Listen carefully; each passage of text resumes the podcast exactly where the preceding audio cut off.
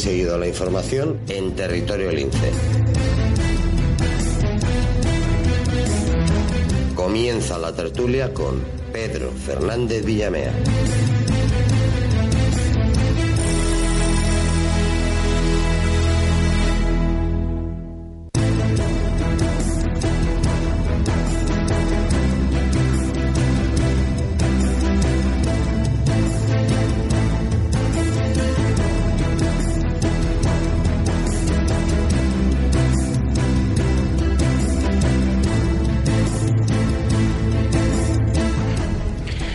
9 y 5, 5 minutos pasan de las 9 de la mañana, arrancamos tertulia de este viernes 10 de marzo.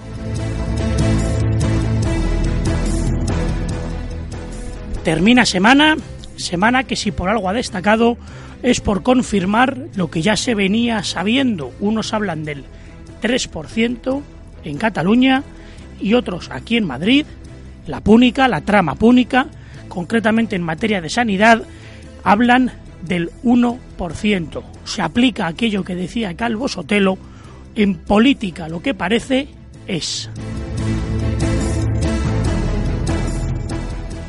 Y lo que parece es lo que vemos. Nuestros partidos políticos, los partidos políticos, se financian como se financian porque se permite que se sigan financiando así. También termina una semana en la que también tenemos que hablar, ¿por qué no?, de Unión Europea. Hay que recordar que el lunes en Versalles se reunían aquellos que hablan que van a ser los países que van a encabezar la nueva Unión Europea, que son España, Italia, Francia y Alemania, con ánimo de preparar la reunión del 25 de marzo en Roma, con ocasión de la celebración del 60 aniversario del Tratado de Roma. Eso sí, ya van adelantando una cosa. Habrá dos Europas, dos Europas con dos velocidades. Una velocidad, la que quieren que sea los países del Mediterráneo, encabezados por Francia y por Alemania, y por supuesto una segunda velocidad, Polonia, Hungría, los que a la primera velocidad no les gustaría que estuvieran, pero que tampoco está mal que estén. También hay que hablar de la famosa remontada del Barcelona del miércoles, esa remontada que todavía se sigue insistiendo si no se tendría que haber puesto al árbitro que se puso a raíz de, bueno, pues ya todo el mundo sabe, de los dos penaltis que no debía haber pitado que pitó. En definitiva, volvemos a lo mismo, ya se empieza a hablar también de una supuesta corrupción, por qué la UEFA nombra como árbitros a unos árbitros que no están, concretamente este, ni siquiera dentro de los 30 primeros del ranking que establece la UEFA. Parece que eso al Madrid y en general en Madrid no ha gustado mucho. Ya sabéis que aquí todo lo que sea español se va a fomentar siempre lo español y al final, si no hay novedad, en cuartos de final de Champions habrá cuatro equipos españoles. Para mí, para vosotros, para nosotros, eso es lo realmente importante.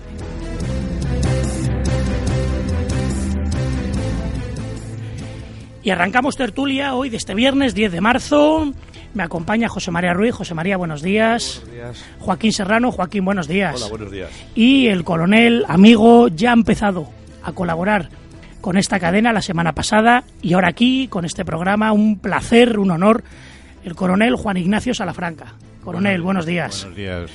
Un placer y tenemos que hablar de una España que no nos gustaría que fuera como está, pero una España que a raíz de la huelga de ayer con la que abríamos, una huelga de educación pública, y estamos viendo cómo hubo bofetadas, literal, bofetadas, por ejemplo, en la autónoma, no solo piquetes, bofetadas, chavales que querían entrar a la universidad y no les dejaban, en la autónoma, por ejemplo, estamos viendo que aunque al sistema le cueste reconocerlo, hoy lo bautizan como el 11, antes era la LOE, antes era la LOCSE, en definitiva, el sistema le cuesta asumir que desde un punto de vista educativo, cada ley orgánica en materia de educación es peor que la anterior.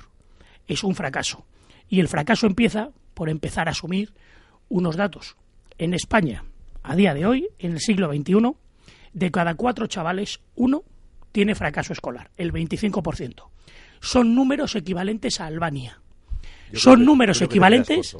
Sí, sí, no, no. En, eh, hablo en general, Joaquín, en algunas provincias, y todos sabemos, nos estamos imaginando cuáles, el fracaso escolar es la mitad o superior. Estamos hablando, no sé cómo lo veáis, de datos parecidos a una situación de posguerra o años posteriores a una situación bélica. Eso en la España del siglo XXI, donde todo el mundo habla de una España 4.0, donde con un teléfono mm, puedes, si quieres leer, pero poca gente lee, puedes hacer transferencias bancarias, puedes eh, hacer absolutamente de todo. En definitiva, el acceso a la información y a la formación es mucho más fácil que hace unos años. E insisto, y España, siendo un país miembro de los 32 de la OCDE y queriendo España encabezar la nueva Unión Europea, y lo que encabeza a día de hoy, entre otras cosas, es el índice en fracaso escolar. Y todavía el sistema y el actual gobierno y el resto todavía lo justifica. Bueno, hablamos, hablamos de educación y el problema, uno de los problemas de la educación es que la educación no empieza en la escuela, la educación empieza en la familia. Si el ambiente general de la sociedad eh, actualmente es de, mínimo esfuerzo, de falta de, ambiciones eh, comunes, eh, y el ambiente familiar es inestable, como, como suele suceder ahora en muchas familias, pues eh, por mucho que haga la escuela, nunca llegará. La escuela puede completar la educación, pero no puede educar. Educar tiene que empezar a educar la familia. Los, los chavales cuando llegan a la escuela eh, deben venir ya. Mm, ¿Y pensáis que ahora mismo la familia, el día a día, con el ajetreo, él trabajando, ella trabajando, saliendo pronto y llegando tarde, eh, ¿no crees que ya a partir de determinada edad ya hay muchas familias que desisten, que ya pues, se limitan a, pues bueno, alimentar, mantener mantener al personal, al rebaño, bien, pero no tomar decisiones. Pero porque no entiendo que Eso no es por el trajín de entradas y salidas, ni porque esté trabajando el esposo y la esposa. Es porque, porque tenemos ah, una mentalidad en la actualidad que mm, ya a lo mejor venía de antiguo, porque mm, realmente aquí en España, eh, por ejemplo, la educación religiosa siempre se ha dejado al cura. Vete a hablar con el cura, que el cura ya te aclare quién es Dios, quién es Cristo y cuál es el papel que viene a tener. Y cosa que, por ejemplo, en el mundo musulmán es así. El padre de familia es también un educador religioso mm, básico y la transmisión de esos valores religiosos en el mundo musulmán eh, va de padre y de madre a hijos y eso el mundo de la familia es vital para ese, ese crecimiento cultural en el mundo musulmán. Aquí en Europa eso ha desaparecido totalmente, ¿no? ¿Y por qué? Porque han dado un egoísmo completo. Entonces, eh, el padre y la madre van a su aire, eh, ya de por sí en España el fracaso matrimonial es increíble, pero mm, ya lo que es la educación de los hijos, pues que vayan al colegio, que para eso los pagamos, que sean los profesores los que le vengan a dar los, los conocimientos oportunos y lo que son valores, ¿qué valores? Si es que no hay valores en la sociedad española.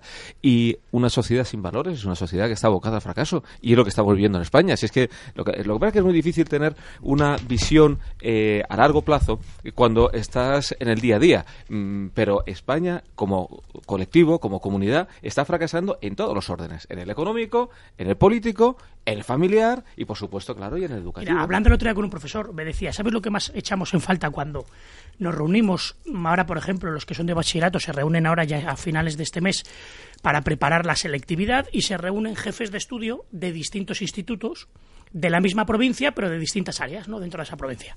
Y se reúnen, empiezan a charlar con uno y le dicen, lo que más echamos en falta es la ausencia de proyecto.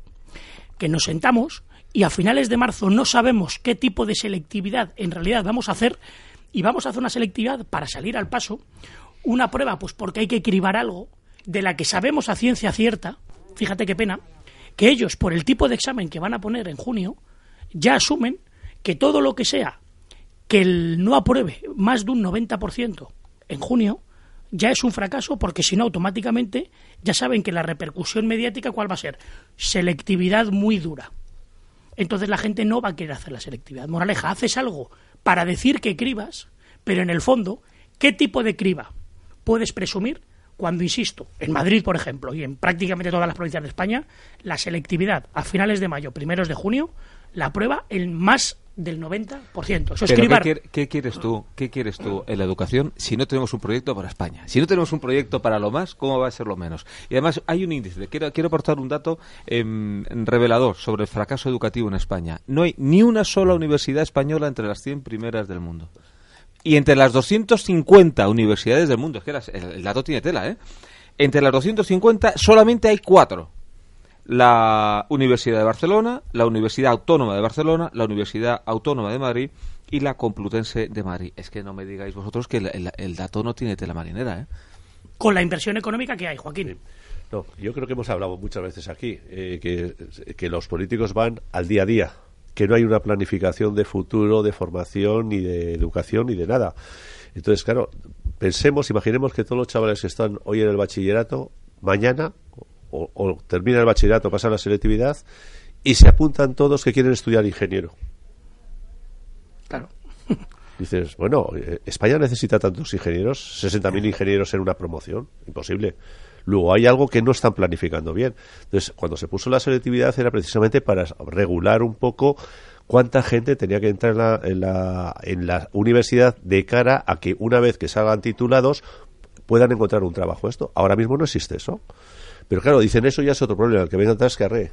Yo he resolucionado el problema, creo un sistema de selectividad, de regulación, pero claro, si la selectividad es un coladero y todo el mundo puede estudiar lo que le dé la gana, pues bueno, pues ahí es donde está eh, el, atasco y la planificación. Y luego lo que decías del nivel de educación actual, yo dividiría dos partes, una parte de educación y otra de formación. Realmente en la actualidad ni se educan ni se forman. Es ¿quién le dice a un niño que tú tienes que comer con la boca cerrada?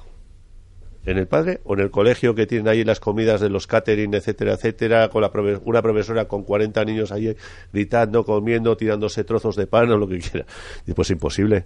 Es que los valores son, son, son vitales. No solamente ya las formas, que eso se ha perdido totalmente, y ver comer a la gente, como estás diciendo tú, es la verdad es que Joaquín eh, tienes toda razón de este mundo. Pero claro, tú le preguntas a un chaval de 18 años, ¿qué es honor? No te lo sabe contestar. Es que no te sabe contestar una cosa básica. No, te remite a 300, la película de 300, por ejemplo. Claro, Te remite a Gladiator, por ejemplo. Es decir, el concepto de valor, ¿eh? en el sentido de valor valoris, el concepto clásico romano del término, es, un es algo que es a día de hoy nuestra sociedad, que yo llamo los niños Loxe, los nacidos del 80 en adelante, se extrapolan a películas en donde tiene que haber héroes, gestas, cuando a lo mejor lo que fortalece una, una nación, una patria, es ese héroe anónimo que cumple su deber porque tiene unos valores, no por intereses, sino por ideales. Bueno, pues eso a día de hoy, es más, yo estoy absolutamente convencido, yo mantengo una teoría. El primer interesado en que esto continúe así es el mismo sistema. Porque si el sistema realmente quisiera educar bien, tampoco habría problema en hacerlo. Porque el, el profesorado en España es bueno, muy bueno. Que es mejorable, de acuerdo ¿Que hay mucha desilusión? También. Pero yo sigo confiando en que nuestro profesorado y en general nuestros maestros son buenos o muy buenos. No falta eso, pero falta un proyecto. ¿Y por qué no hay proyecto? Las, directrices. Y todos los años se habla de lo mismo. ¿eh? Ayer aquí tuvimos al concejal de, Ciudadanos por el Ayuntamiento de Madrid, Sergio Bravezo, y mm, asentía con la cabeza diciendo, sí, queremos proponer un Pacto Nacional de la Educación. Cuando escucho el concepto Pacto Nacional, ya digo, no se va a hacer nada. Es que lo, el sistema de valores ha cambiado de una forma radical y, para fracaso. Mm, antiguamente a la gente se le educaba en el honor, o se le educaba en el valor, se le educaba en la honestidad, se le educaba en valores patrios. Eso ha, ha desaparecido. Ahora, ¿qué se educa? Se educa en integración se educa en democracia, se educa.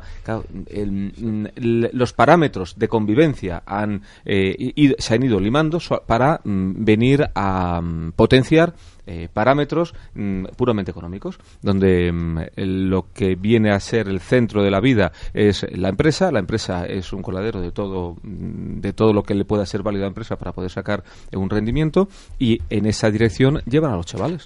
Entonces, al final, lo que es la comunidad ha desaparecido y lo único que interesa es una formación muy especializada para que esas personas se integren en una empresa y esa empresa le saque el mayor rendimiento. Y eso es parte del fracaso comunitario que estamos viendo en España. Es el, el principio es la, desaparición, como decíamos, de valores, realmente sin sustituirse por otros.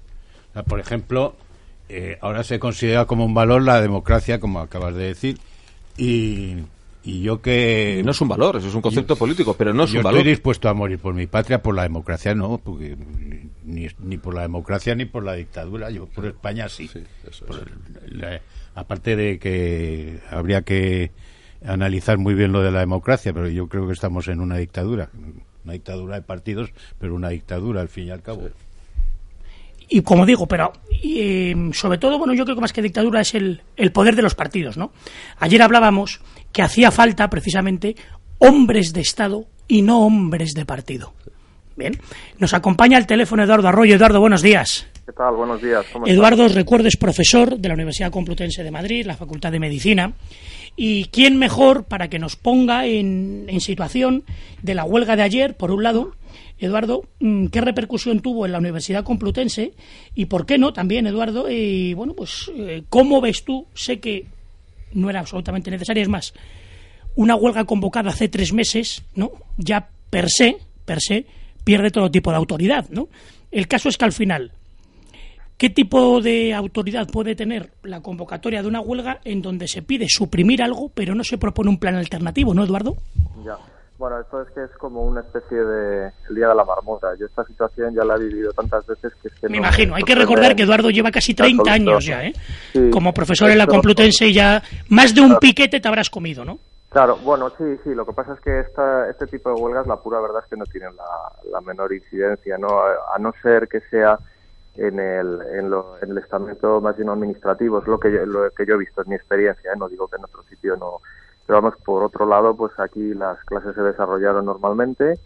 Eh, sí es verdad que alguna, algún aula permaneció cerrada, eh, algún cañón de estos para proyectar eh, presentaciones y tal, pues tampoco funcionó. Pero vamos, por lo demás, mm, yo lo que veo en, mis compañeros es una, una sensación de, de confusión general porque es que realmente nadie sabía por qué había huelga.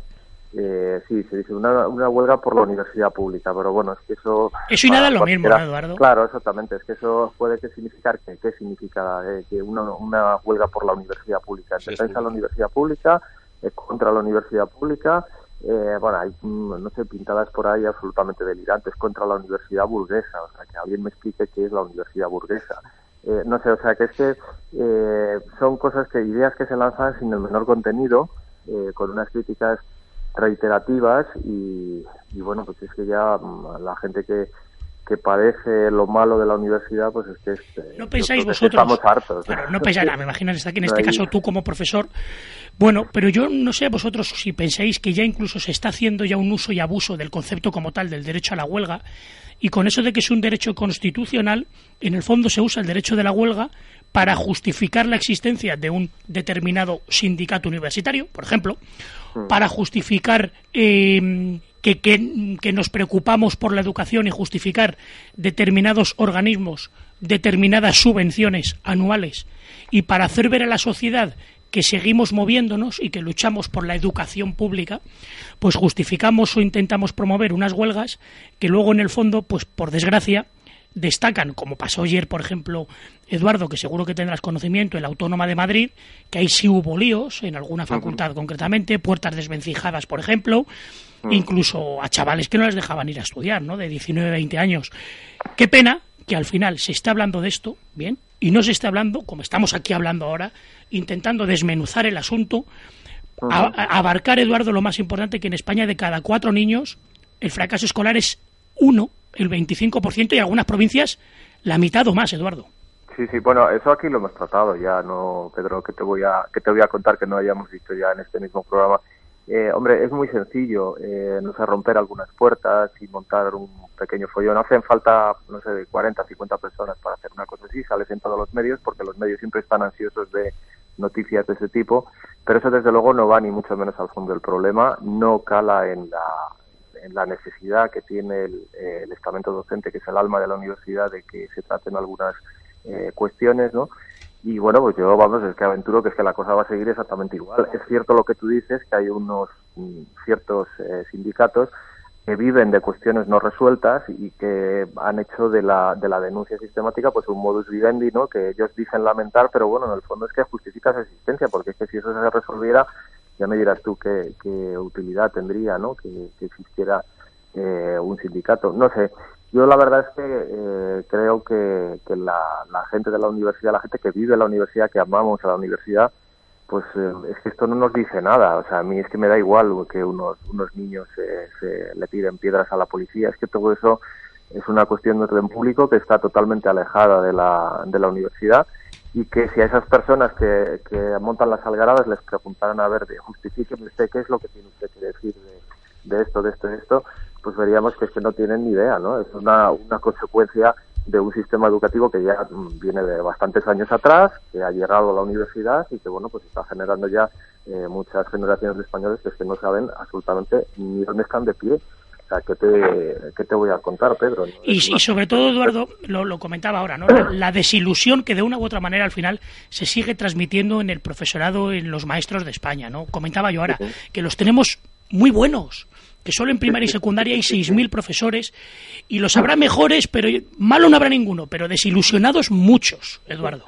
En España hay gente muy capaz, muy buena, que hace cosas muy bien y que tiene mucha ilusión. Y bueno, también hay un, ciertos mecanismos que están ahí perpetuados y que a la gente pues le generan un, un desazón, un desánimo. Y bueno, pues hay que luchar también contra eso, ¿no? Entonces, eh, las cosas funcionan razonablemente bien a pesar del, sistema, ¿no? Eduardo, soy José María Ruiz. ¿Qué, tal? Buenos días. Eh, ¿Qué opinas que la Universidad Española, entre las 100 primeras universidades del mundo, no tenga ningún representante y entre las 250 encuentres a 5? ¿No es esto un índice que pone de relieve el fracaso completo del sistema educativo español y particularmente del universitario? Sí, sí, sí, claro. O sea, esto es una, una cosa a lamentar, pero bueno, tampoco hay que, que llamarse engaño. No sé, o sea, la universidad tiene muchas, muchas inercias que es muy, muy difícil cambiar, muy difícil cambiar. Y bueno, el que quiera hacerlo, pues se va a estrellar eh, sistemáticamente contra ellas porque, bueno, no sistemáticamente, es que realmente hace falta una, una voluntad política que venga realmente de arriba, ¿no? Lo que pasa es que como siempre estamos pensando en el próximo, eh, la próxima legislación para los próximos cuatro años, o sea, siempre es una, una visión cortoplacista de los problemas, no, no a, largo plazo. ¿Tú qué piensas, Eduardo? no me extraña en absoluto. ¿Qué piensas, Eduardo? sé que tienes prisa un minutín, que a media tienes clase. Rápidamente. Cuando piensa un profesor como tú, con 30 años de ejercicio profesional en la Universidad Complutense, a la sazón, la universidad, si no la más prestigiosa de España, sí al menos la que más alumnos tiene de España, y pregunto, cuando escuchas el concepto Pacto Nacional por la Educación, ¿Albergas algún tipo de esperanza? Pues, lo, mismo que te he dicho ah, antes, es el Día de la Marmota. Yo del Pacto Nacional por la, Educación lo llevo escuchando porque es que además eso es decir nada, un pacto nacional por la educación, ¿qué educación? ¿Qué educación? Porque es que si al final la, la, educación nos va a llevar pues a, no sé, a, no sé, al nacionalismo catalán o a los programas de telebasura, que es que eso, eso es el resultado de la educación. O sea, que eso tenga demanda, tenga público, es la consecuencia de la educación. ¿Cuál es el Pacto Nacional por la Educación? ¿Qué contenido se le quiere dar?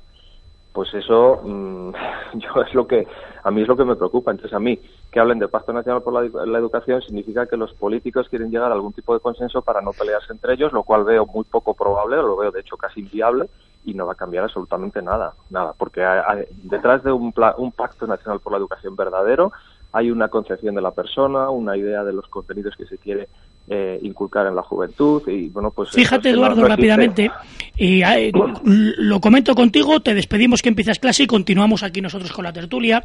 Ayer para minimizar el impacto de la huelga de la educación eh, noticia estrella que nos da de Vigo nuestro todavía ministro de educación diciendo para el próximo año va a ser el año desde antes de la crisis que más oferta de empleo público se va a proponer en el Boletín Oficial del Estado, concretamente en dos sectores, educación y sanidad. Y dentro de educación decía, señores, a día de hoy en España tenemos un 20% de interinos, queremos reducirlo a un 8% en tres años. Eduardo, ¿y los sueños, sueños son Pedro Calderón de la Barca o eso es viable? Pues eh, yo no, no sé si es viable, pero es que aunque lo reduzca a un 8% de interinos, o sea, la, la docencia universitaria en España, en relación con los países del entorno, está muy, muy mal pagada. Es decir, hay gente que es que sinceramente no compensa estar en la universidad. Hay un montón de gente, por ejemplo, en, una en ciencias experimentales, que es lo que más conozco, medicina, biología. Es que si tú quieres que te vaya medianamente bien, no vienes a la universidad, porque es que la universidad es mal pagado, eh, unas condiciones precarias a largo plazo, Eh, desautorizado, que es lo peor, desautorizado. si cobro poco y estoy feliz, pues de lo mal es el menor. ¿Para qué vas a venir a la universidad? ¿Para qué vas a venir a la universidad? Un buen médico se va a venir a la universidad a gastar su tiempo. No, se coge y se busca la vida en el extranjero, lo que sea, porque es que aquí no compensa. Y, luego a lo mejor deja de ser interino. Es verdad que no hay derecho a que haya gente que lleve 10, 15 años de interino. Eso pasa en la, en la administración y además en cargos muy en puestos muy cualificados pero si deja de ser interino y su situación económica es muy mala, pues, pues es que no, es que no compensa venir a la universidad.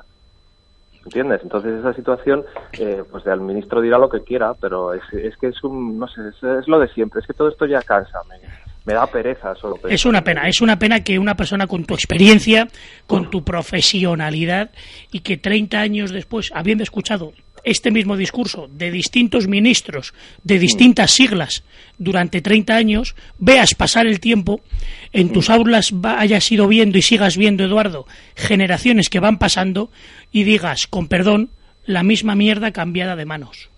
Sí, sí, sí, pero vamos, que esto no es una cuestión mía, esto es una cuestión que hay cientos de compañeros que y me imagino, claro, la misma experiencia. que Me imagino que ya hasta os aburre el comentarlo ya. Sí, sí, sí. Ya de decir, es, que no, no, no, mira, de la huelga y tal, bueno, cuántas pizarras han roto, que han quemado, cuántos contenedores y venga, que, que tengo clase.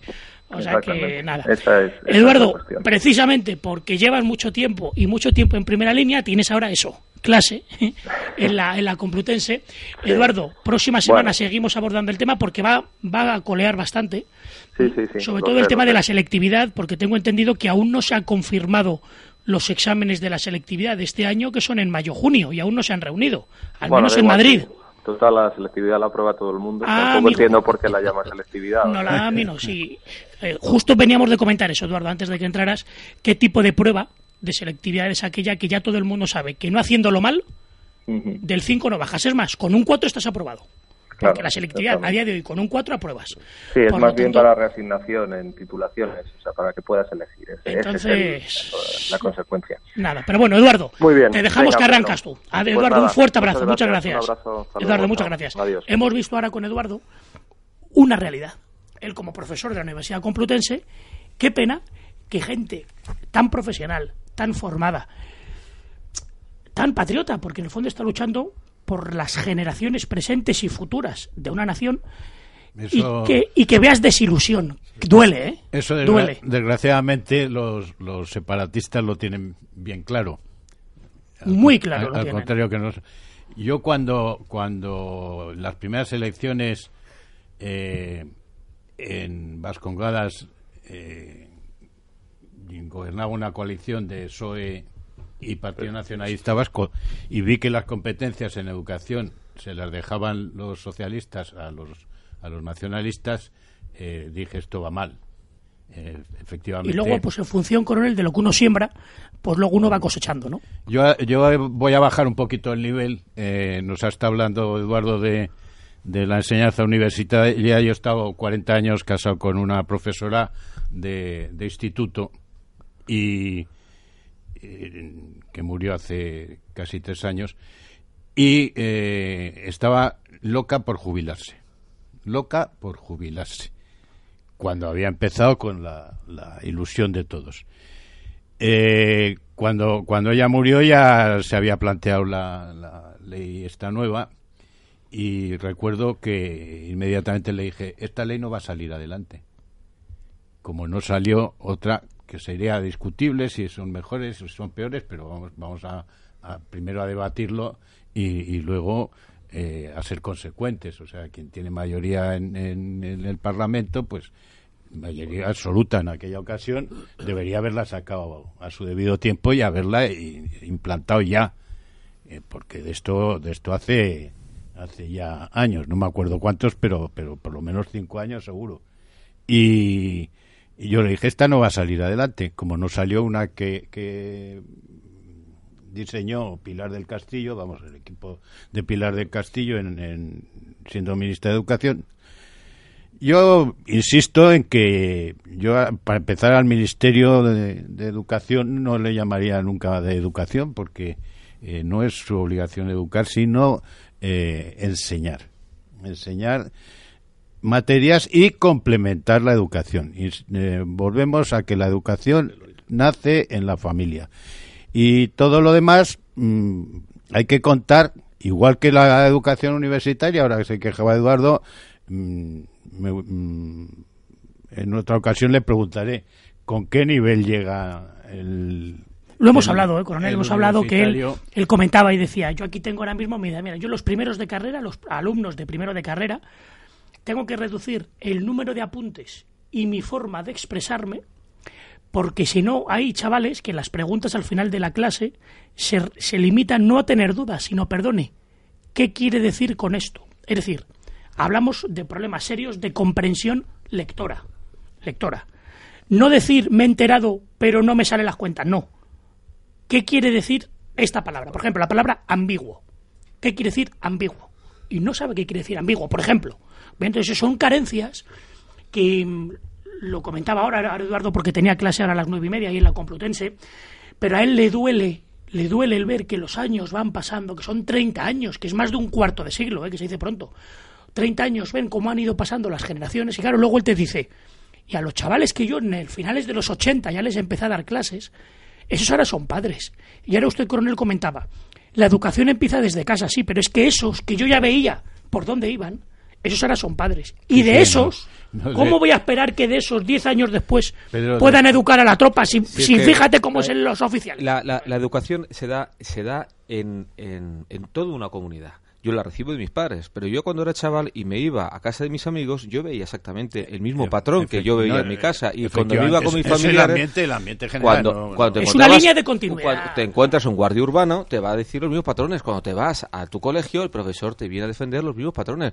Como a mí me llamaron la atención y me pusieron una notita para que yo la llevara a mis padres, la bronca que me caía al llegar a casa hará justamente lo contrario. La bronca se la lleva al profesor. De tal manera que hay una desmovilización completa. Yo tengo dos primos que son profesores Em, los dos deseando jubilarse y los dos han estado en periodos de tiempo dados de baja porque psicológicamente necesitaban, necesitaban ayuda, porque es que no había manera de poder sostener esto. Y uno de ellos me contaba de una forma que era graciosa, pero en el fondo es, patética, que la peor experiencia que tuvo fue cuando le destinaron a un instituto al lado de un cuartel de la Guardia Civil. Dice, porque los peores de todos eran los padres de los chavales, eh, padres que eran miembros de la Guardia Civil, cuando se venían a quejar, porque dices que eso ya era, era la pera. El, el, el sistema de valores es que ha desaparecido totalmente y los valores como son la generosidad, o como son la bondad, o como son un sentido patrio, un sentido comunitario. La honradez. Eh, eh, la, honradez. La, honradez claro, que evitaríamos todos estos escándalos. Eh, el, amor, todas estas cuestiones han desaparecido. Eso ya no se enseña, ni en la casa, ni en el instituto, en ningún sitio. Y, y, te vas a una comisaría de policía, o te vas a un campo de fútbol, o es, eso ha desaparecido totalmente. Y ojo, porque luego el sistema se encarga, desde el momento en que ya hablas, por ejemplo, de esfuerzo, de sacrificio, son dos conceptos, de compañerismo, ya automáticamente el sistema ya habrá por ahí algún jefe de estudio, alguna APA, ¿eh? alguna asociación de padres de alumnos listillos, bien, tanto los alumnos como los padres, que automáticamente lo denunciará a la Consejería de Educación para que ya te bauticen de eh, ultra, de... En decir, cuando estás hablando de esfuerzo, mira, el otro día estaba hablando con dos profesores que me decían, cuando yo utilizo términos y hablo de valores, ya casi a veces no puedo utilizar el término valores, no puedo decir sociedad de valores. Tengo que decir sociedad de y buscarme un sinónimo. Porque el concepto como tal de valor ya está, gracias a Dios, gracias a Dios, eh, para decir, asumido por, por ejemplo, la milicia.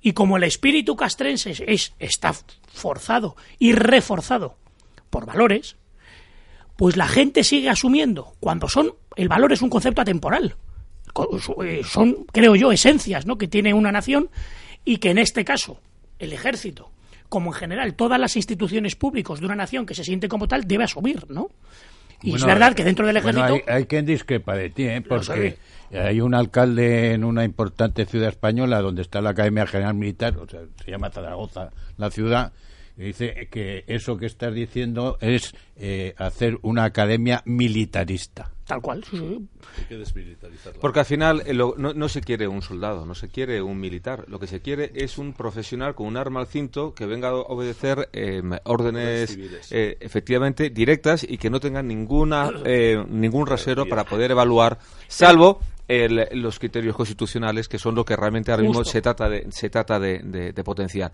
Que la Constitución tiene ciento y pico artículos tú te los tienes que saber igual como te sabía antes el mandamiento y todo lo demás los mandamientos y todo lo demás sobra. Pero mm, yo vuelvo un poco a la mayor Pedro es que es imposible poder poner orden en educación como es imposible poner orden en el ejército como es imposible poner orden en Cataluña como es imposible poner orden en Madrid. Porque en primer lugar no hay un proyecto de. No hay un proyecto. En segundo lugar, no hay un líder. Es que en España no hay líderes.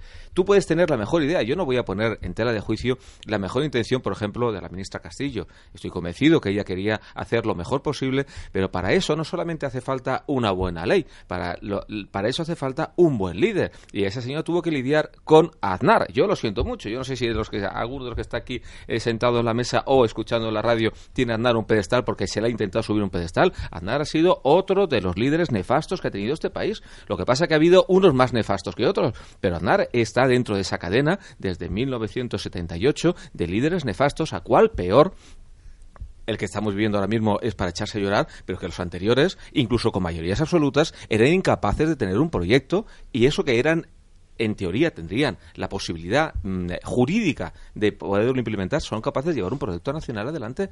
No hay liderazgo en España, por eso se va el país al garete. Y el asunto de la educación es que, que, tú le digas a un chaval, oye, ¿qué honor? ¿Qué generosidad? No te lo sabe decir. Si tú le preguntas qué es racismo, te, lo va a decir, qué es transfobia, te lo va a decir automáticamente.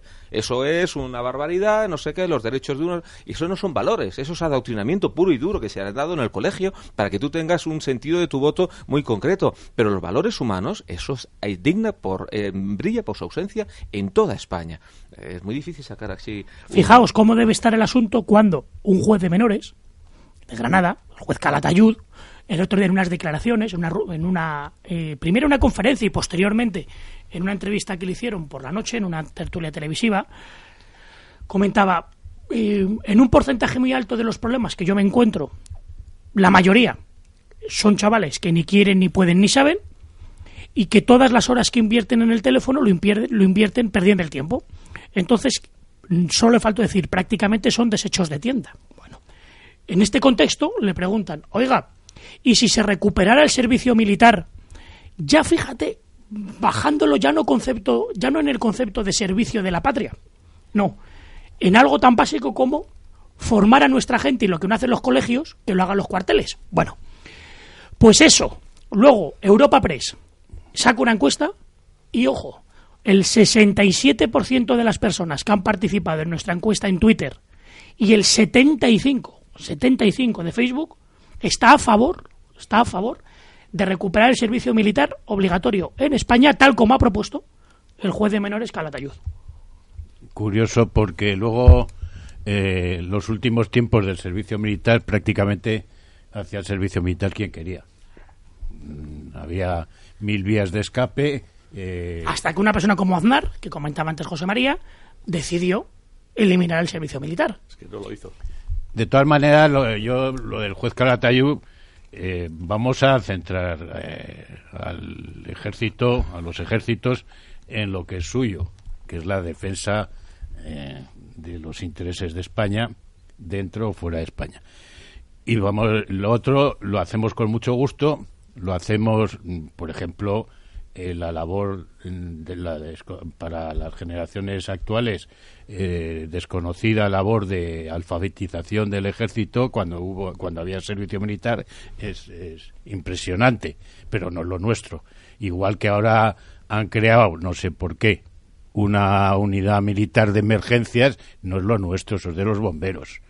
Lo hacemos bien, lo hacemos bien porque estamos organizados y porque la guerra es un acto tan brutal que el prepararse para ella eh, requiere unas capacidades que eh, aplicadas en, una catástrofe natural, por ejemplo, eh, son siempre válidas. Entonces, pero eso eso lo ha hecho siempre el ejército. No es su misión, no es su misión, pero lo hace bien porque está organizado. si todo el mundo estuviera organizado así, si todo el mundo mm, acatara las, las órdenes como se acatan dentro de la milicia, pues no cabe duda que los bomberos serían más eficaces, desde luego están mucho mejor preparados que nosotros, y no habría que tener una unidad militar preparada para incendios, inundaciones. Eh, y pero es que cosas de este tipo que eso lo haría lo hemos hecho eh pero que es que antes de clase yo recuerdo en 1989 unas inundaciones en Málaga donde yo estaba destinado en aquel momento y, y la labor la labor del ejército eh, fue eh, recuerdo inundaciones de recuerdo en el año 83 ¿Eh? en verano del 83 las inundaciones en Vizcaya. Bueno, yo es que las que viví cerca fueron las, de Málaga del 89 y como dato curioso llamaron a los parados para luego ya para quitar barro en las calles. Quien quitó el barro en las calles fueron los legionarios. Claro, los pero legionarios, es que además de una unidad de operaciones especiales, lo cual es un una malversación de fondos porque es un empleo de los medios en lo que no en lo que no debe ser de unos medios carísimos ¿eh? porque el entrenar a un a un esquiador escalador paracaidista buceador eh, es carísimo. Pero que es que eh, tiene, eh, este, tiene una, cierta lógica. Hasta hace cuatro días el servicio de bomberos estaba militarizado. No era un cuerpo militar, pero sí estaba militarizado.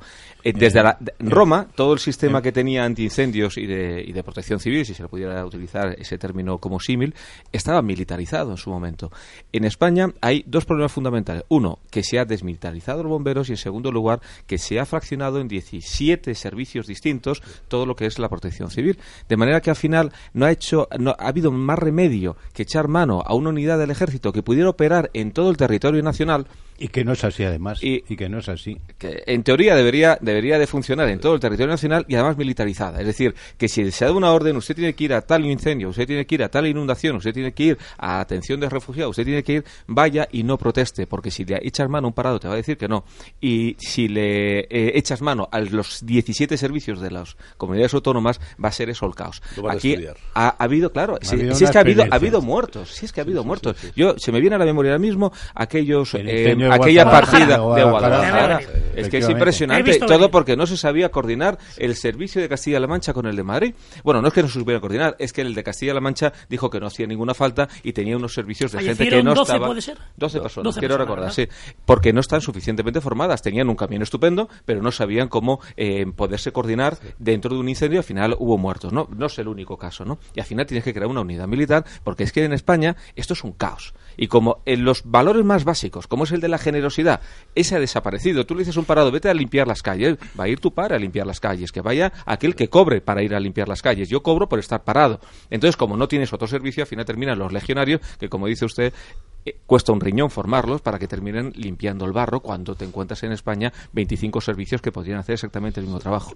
¿Por qué pasa eso, José María, en el fondo? Porque el sistema no termina de asumir, volvemos a lo mismo con lo que empezábamos la tertulia, el fracaso como tal que no es capaz, a medida que va viendo cómo evolucionan las generaciones, generaciones a, los, a las que no se les puede apelar al concepto de esfuerzo, disciplina y organización. Y luego, a partir de ahí, ya el uniforme que lleves, sea verde legión, verde guardia civil o azul marino bombero, bien, cuando hay unos, podríamos decir, un tejido básico un terreno básico sobre el que, sobre el que sembrar, insisto, nos comentaba ahora el coronel, ¿por qué al final terminan tirando de la legión, por ejemplo? Porque saben que es, hay organización, hay esfuerzo, hay disciplina, hay concepto de autoridad, y al final, ¿eso en qué se traduce? En eficacia. Entonces, eres eficaz porque tienes unos valores, porque respondes por esos valores, que es esfuerzo, sacrificio, unidad, autoridad. Eso, que insisto, son valores que se tienen que transmitir en cualquier tipo de nación por el hecho de ser nación, bien, cuando el sistema asume que es un fracaso evidente a corto y medio plazo porque no es capaz de transmitirlo, entonces sí hace uso de quien sabe que estuvo, está y seguirá estando. Por ejemplo, la Legión. Pero es un fracaso que el mismo sistema no termina de asumir. Y por eso que es lo más fácil, crea una UME y seguro que luego habrá algún problema. Fijaos qué pasó cuando la famosa huelga de los controladores aéreos.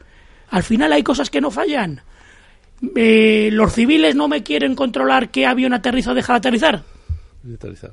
Militarizamos el asunto y los aviones en Baraja y en el Prat aterrizaban. Y cobran menos de el 10% de lo que un controlador civil cobra. ¿eh? Es que es impresionante. Es que... Volvemos a lo mismo. Una sociedad con valores, al final, ¿qué es? Eficaz. Pero a la gente hay que darle una esperanza. Eso, eso, Pedro, que estás diciendo es, es elemental. Pero seguramente quien te oiga no, no, no, ya ese, te va a llamar fascista. Claro, pero, bueno, pero, pero, hay que... Pero, pero digo, no, digo una cosa, ¿eh? Y sin embargo... Hablando con muchos padres que ya ven la realidad, dicen, bautízame como quieras, pero tengo un niño con 16 años, de un 80 y 90 kilos, que lleva ya un año levantándonos la mano a mi, a mi mujer y a mí, que no puedo ponerlo en conocimiento de ningún lugar porque me quitan al niño, fiscalea bien y me quita al niño, que por ser menor de edad todavía el chaval, no sabemos si ya es padre, lo mismo ya lo es, pero como es menor de edad, no le puedo hacer, decir ni reprochar nada.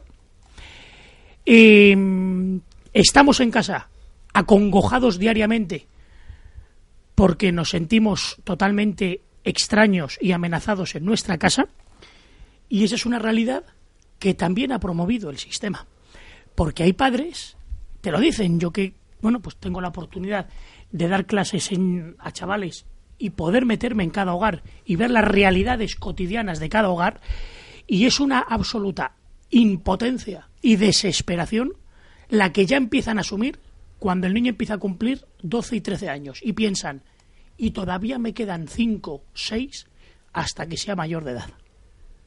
Le piden a Dios que todos los días se levante sano y salvo y que simplemente no haya problemas. Eso también es una realidad. Y eso también es fracaso del sistema. Porque es que no solo que el niño con 16 años, ojo, no sepa hablar, leer y escribir correctamente. No, es un analfabeto con móvil. Bien, no, no, no. Es que es un analfabeto violento y que el sistema, como es menor de edad, protege a que el chaval sea así. Y ojo, como le hagas, digas o propongas algo. Eso también es un fracaso del sistema y el sistema no lo dice, pero esa es la realidad. La próxima semana hablaremos con padres que están en este contexto, bien, para que abremos los ojos, para que empezamos a abrir los ojos y digamos, es un problema serio, pero serio ya para los padres de integridad física, señores, de integridad física. os voy a contar una anécdota que em, yo viví de una forma directa como, como profesional de unos padres que terminaron los dos en, en comisaría, detenidos, por secuestro de, su hija y eh, bueno pues abrió un, procedimiento judicial aquello era un, asunto era, era, era terrible porque era realmente la hija la que tenía la que tenía un problema gravísimo con los padres y violento. Al final la niña que era una menor de edad terminó en un centro de educación interna. Y entonces llegó el momento del interrogatorio y se propuso por eh, la persona que llevaba la defensa de la niña, o sea, la acusación, mm, que vinieran los eh, directora del centro y la profesora, la tutora directa que tenía esa, niña, ¿no? Al interrogatorio para ver cómo era esa niña, ¿no? Entonces le pregunta a la juez, que era una juez, bueno, ¿y cómo, cómo es esa niña? ¿Cómo? Pues una niña estupenda, es una niña educada, es una niña integrada, es una niña que no presenta problemas, que no sé qué y tal. Entonces, bueno, yo claro, yo estaba, yo llevaba la defensa de los padres y, estaba asustado, madre mía, ¿no? A ver, a ver qué es lo que pasa. Pues, la gente, pues a los abogados nos cuentan eh, su historia y puede ser que sea real o, no sea o no sea real, vale. Entonces llega el momento que me toca a mí ya el turno de preguntas y le digo, pero vamos a ver, eh, ¿La niña eh, va al instituto? Dice, sí, sí, la niña va al instituto. ¿Va todos los días al instituto? Dice, no, no, no, no va todos los días. ¿Cómo? ¿A la semana? Dice, bueno, a lo mejor a la semana pues va cuatro días, va tres días. ¿Y qué es lo que hace? Ah, no, no tenemos ni idea. ¿Y ustedes qué es lo que hacen? Llamamos a la Guardia Civil, nos llama al instituto que no ha venido la niña y le llamamos a la Guardia Civil. ¿Y la Guardia Civil qué hace? Se pone a buscarla. Y, y, la encuentra de inmediato, no, a lo mejor está dos días, tres días, y cuando llega el fin de semana, pues a lo mejor puede ser que el domingo aparezca por allí o la traiga la Guardia Civil detenida. Y dice, bueno, ¿y usted le han hecho análisis de sangre? Dice, sí, ¿y, tenía eh, algún rastro de...? Dice, sí, sí, sí, la niña toma marihuana, toma alcohol, y dice, bueno, ¿y cuáles son sus notas escolares? Bueno, al principio, cuando vino al, al, lugar de internamiento, mm, bueno, internamiento, vamos, de acogida, eh, bueno, pues eh, sacó alguna nota decente y tal. Y ahora, bueno, ahora ocho suspenso. Y digo, bueno, ¿y dónde está el buen comportamiento de la chavala? Si no estudia, si se escapa, si hay que llamar a la Guardia Civil Y claro, la otra dice, bueno, no, no, es que es una niña que cuando nos reunimos, pues eh, me contesta bien las preguntas, eh, con sus compañeros se lleva muy bien. Y dice, bueno, pero es que eso no es el comportamiento eh, que se espera de una niña. Es evidente, bueno, faltaría plus, ¿no? Que es que encima estuviera echando espumarajo por la boca, ¿no? Pero cuando tú estás pensando en un comportamiento ejemplar, porque utilizó la palabra ejemplar, bueno, yo lo que quería decir, y la jueza interrumpió, dice, usted ha dicho de una forma clara que esta niña se comporta de una forma ejemplar. Y si mi hija, dice la juez, ¿eh? se comportara así, yo tendría un pollo todos los días en mi casa. La, claro, la, la, directora y luego la tutora eh, vino a decir exactamente lo mismo. Como no se escucharon la una a la otra, no se vieron como hacían el ridículo unos delante, una delante de la otra, ¿no?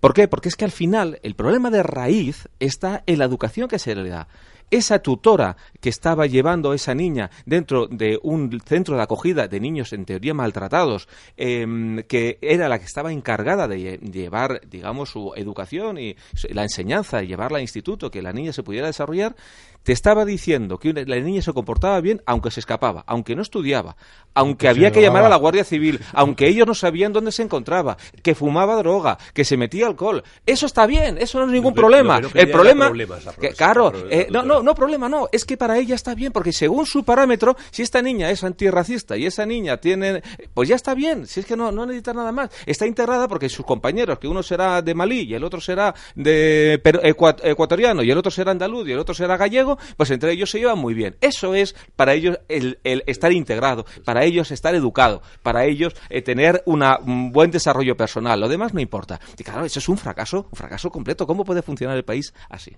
Y luego quieren que sea un juez el que tome decisiones en una hora lo que durante 15 años a lo mejor se ha dejado estar.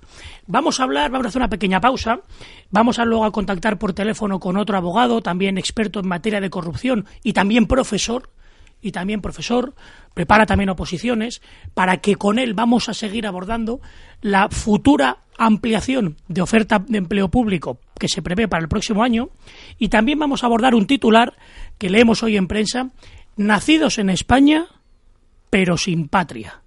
En términos jurídicos, apátridas. Pausa y al leo.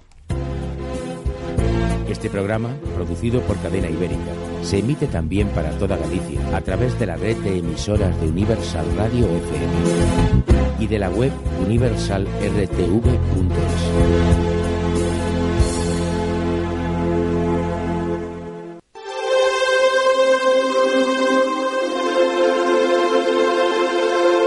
Si a la hora de buscar una nueva oficina o renovar su flota de vehículos valora entre comprar o alquilar, ¿por qué no hacerlo cuando necesita un ejecutivo? Porque a lo largo de la vida de su empresa puede necesitar del mejor ejecutivo durante un tiempo determinado, VMV Consulting pone a su disposición ejecutivos con más de 20 años de experiencia en entornos nacionales e internacionales. Una circunstancia temporal no puede convertirse en un gasto fijo. VMV Consulting. Conózcanos en www.alquilerejecutivos.com www.alquilerejecutivos.com.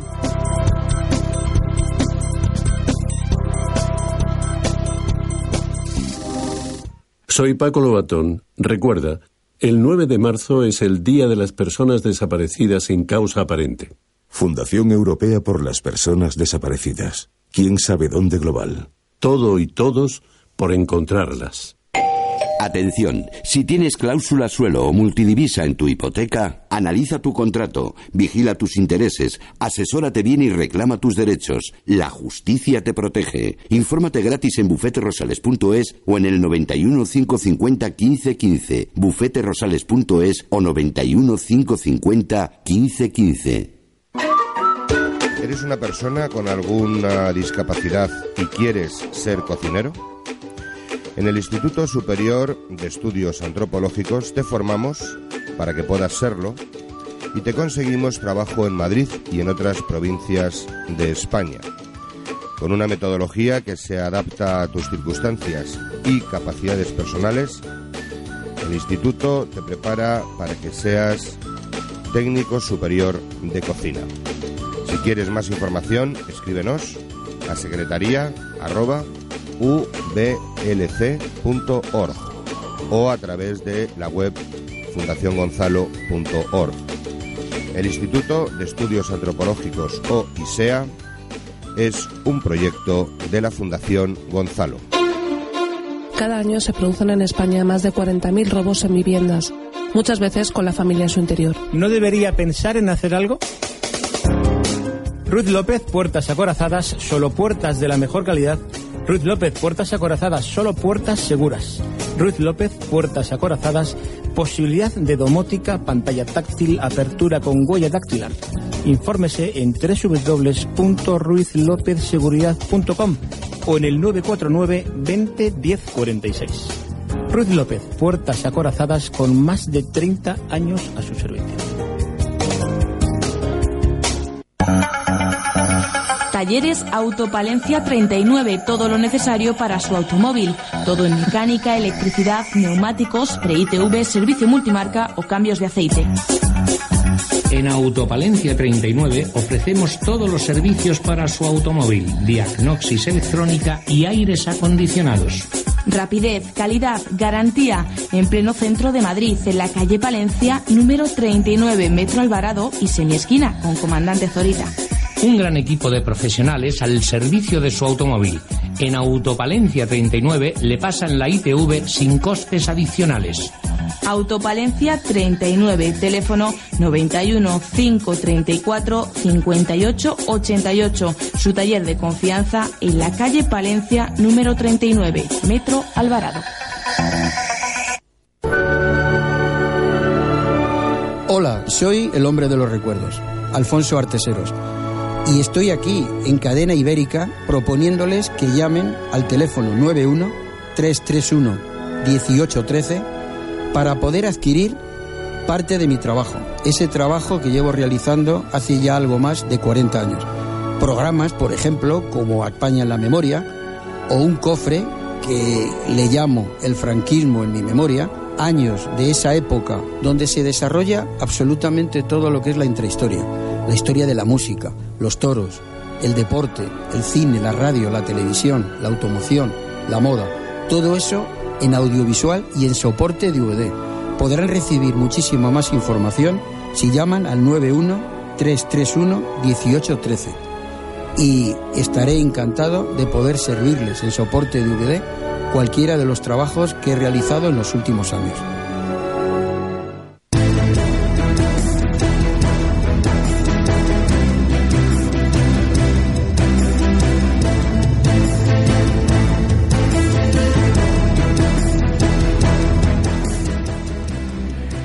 10 de la mañana de este viernes 10 de marzo continuamos tertulia, estos últimos 15 minutos de tertulia y lo vamos a hacer con un conocedor, con un seguidor, bien, de la corrupción y no solo de la corrupción, el porqué, las entrañas, las entrañas, los entresijos del sistema, de la maquinaria del sistema.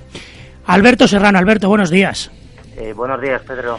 Alberto, en primer lugar, primera pregunta del millón. Ayer huelga de universidades y el ministro Méndez de Vigo lanza el primer, yo no sé si es globosonda o es realidad, y digo, necesito hablar con Alberto para que nos saque de dudas. Vamos a ver. Esto de que quiere para el próximo año hacer una, mm, ¿cómo puedo decir yo?, estampida de oferta de empleo público que dice que va a ser superior incluso a la, a la de la, antes de la crisis en dos sectores, en educación y en sanidad. Y concretamente en educación Mm. habla que del 20% actual que hay de plazas interinas, quiere reducirlo al 8 en tres años. Teniendo como tenemos la deuda pública que tenemos, que es igual o superior al 100% del PIB, yo te pregunto, Alberto, ¿esto es viable o es de nuevo una tomadura de pelo? Tomadura de pelo, ya te lo digo. Tú me lo preguntas. qué malos Qué malos somos, ¿verdad? que decimos, que decimos lo que hay y no lo que nos gustaría que hubiera, ¿no? Vamos a ver, eso no cuesta dinero, porque esas plazas no son plazas de nueva creación, son plazas ya cubiertas por interinos. Y sobre este tema, sobre este tema, decir dos cosas. Primero, que hay muchas sentencias de la Unión Europea que están exigiendo a España que reduzca que reduzca de manera drástica su eh, nivel de interinidad porque aquí en España mm, las leyes hablan de entre dos y cuatro años que una persona puede estar en situación de interino, pero se prolonga de manera indefinida hasta cubrir pues, incluso 20 años gente que se jubila como interino. Entonces, esa situación que se encuentra el interino, que es de absoluta precariedad laboral, va en contra de todas las directivas comunitarias, especialmente la, 1999-70. Entonces, ha habido muchas sentencias del Tribunal de Justicia de la Unión Europea que han exigido a España, han exigido a España que dé salida a esos interinos, que convoque esas oposiciones para que bien esos interinos consoliden su situación o bien que se abra esa plaza, digamos, a cualquier persona de la calle pueda ser cubierta por procedimientos ordinarios. Porque yo, como siempre digo, el interino es, a mi modo de ver, es un hijo de un dios menor, es un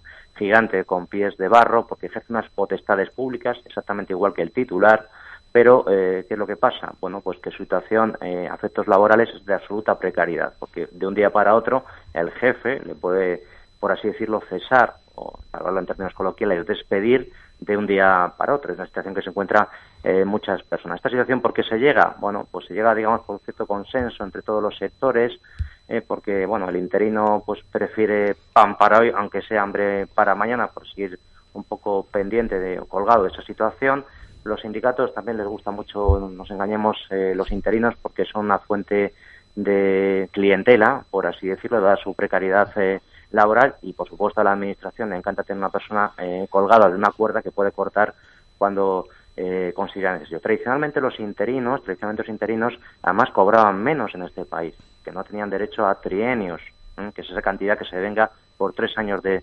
servicio. Incluso, además, algunas leyes de función pública establecían que el interino cobraba el 75% del sueldo del titular.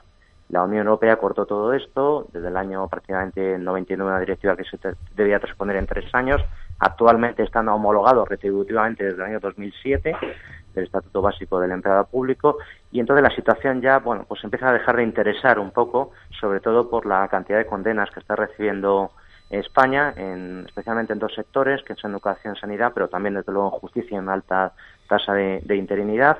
Y a partir de aquí, pues el gobierno, ¿qué es lo que hace? Pues, eh, como se suele decir, ¿no? Hacer de, del defecto virtud, por así decirlo, y entonces vende, vende que va a sacar una oferta espectacular cuando no está haciendo otra cosa que cumplir lo que en reiteradas ocasiones le dice el Tribunal de Justicia de la Unión Europea. En cualquier caso, en cualquier caso, bienvenido sea, bienvenido sea que se dejan muchas muchas eh, plazas de oferta de empleo público. Yo vengo de ahí, la verdad, yo también accedí a la oferta de empleo público. Eh, la oposición es una maravilla para la gente que no somos hijos de nadie. Es una posibilidad de entrar en determinados sitios que, evidentemente, si no existieran oposiciones no, no podríamos acceder. Sería para el amigo del amigo o familiar.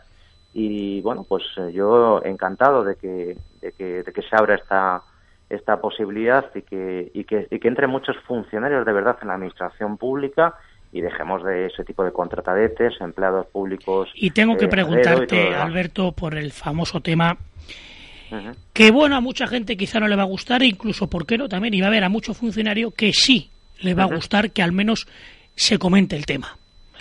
El despido dentro de la administración del Estado.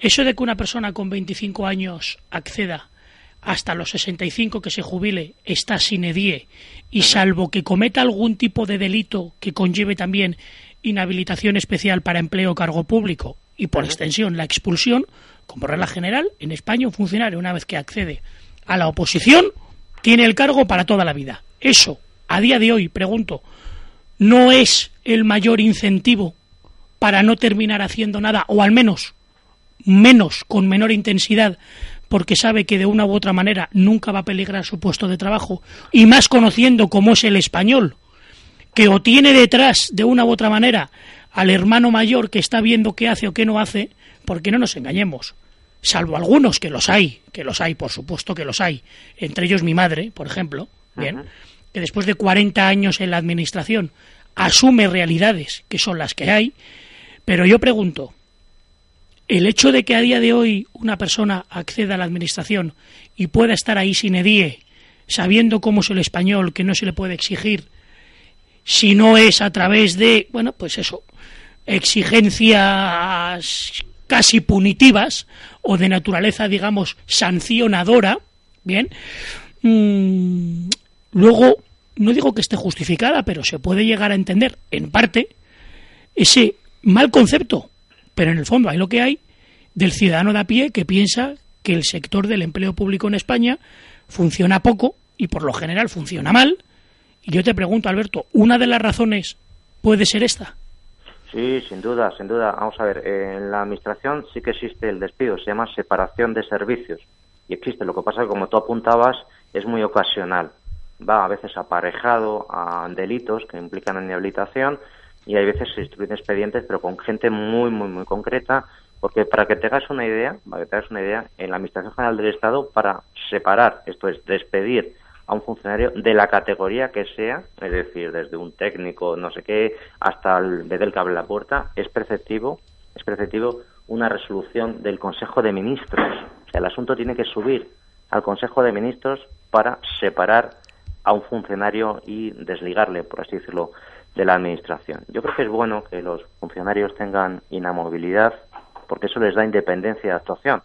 Es decir, si yo para seguir llevándome un sueldo a casa dependo de que le gusta el político de turno, le gusta el político de turno y eh, pues entonces voy a tender a eh, reconducir mi trabajo a darle gusto a ese político de turno. Y la administración no es una empresa corriente porque el jefe, el jefe no es el director, ¿eh? sino el jefe está temporalmente allí y quienes realmente mandan son esa estructura, deben de mandar, son este aparato burocrático, eso sí, a disposición del poder, pero con absoluta independencia eh, respecto, de, respecto del mismo. Pero lo que te iba a comentar, Pedro, la gente dice una cosa que es cierto, decir, bueno, es que el funcionario no llega a su hora.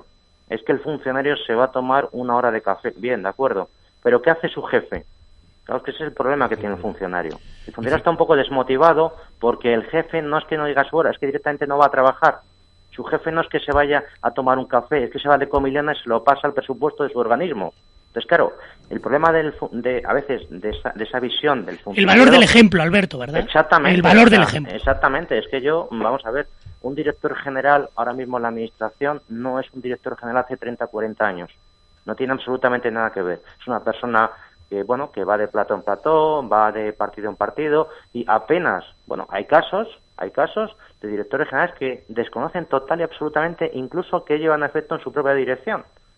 Claro, esto es un problema. Yo, si quieres, pongo un ejemplo eh, que me contó el otro día un amigo mío, eh, inspector de trabajo en la excedencia. Bueno, pues este señor mm, hace 40 años o 50 años llegó a Madrid como inspector de trabajo, ¿eh? recién llegado con treinta y pocos años, y le llamó el ministro de entonces, Licinio de la Fuente. Estamos hablando de tiempos de Franco, y le llamó a un inspector de trabajo, fíjense, entonces subió a ver al ministro y, y, estaba asustado, lógicamente, y le dijo el ministro, don Antonio, que se llama este señor, siéntese usted aquí. Lo siento, este me va a echar una bronca, seguro. Oiga, por cierto, que he visto un acta que ha hecho usted y le quiero informar, le quiero informar que estas actas se están perdiendo ante los tribunales, por tanto le aconsejo, si lo tiene usted a bien, el ministro, ¿eh? A un inspector de trabajo recién llegado. Bueno, pues este era lo, habitual. El ministro, estaba, el ministro estaba trabajando a pie a pie con sus funcionarios. Estoy hablando de hace 50 años. Me contaba este señor y hace 10 años o por ahí su hijo aprobó la, la, posición también de inspección de trabajo. Bueno, pues habían pasado, no sé si dos o tres directores, directores generales de la inspección de trabajo y no los había ni recibido, ni le conocían.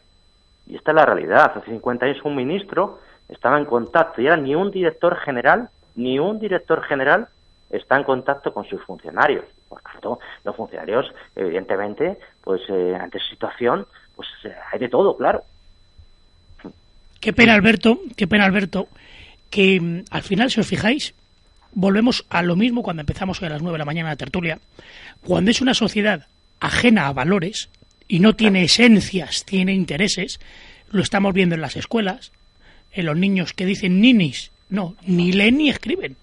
Ya no es que ni trabajen ni estudien, no, es que para trabajar y estudiar hay que tener graduado. No es que ni leen ni escriben. Uno.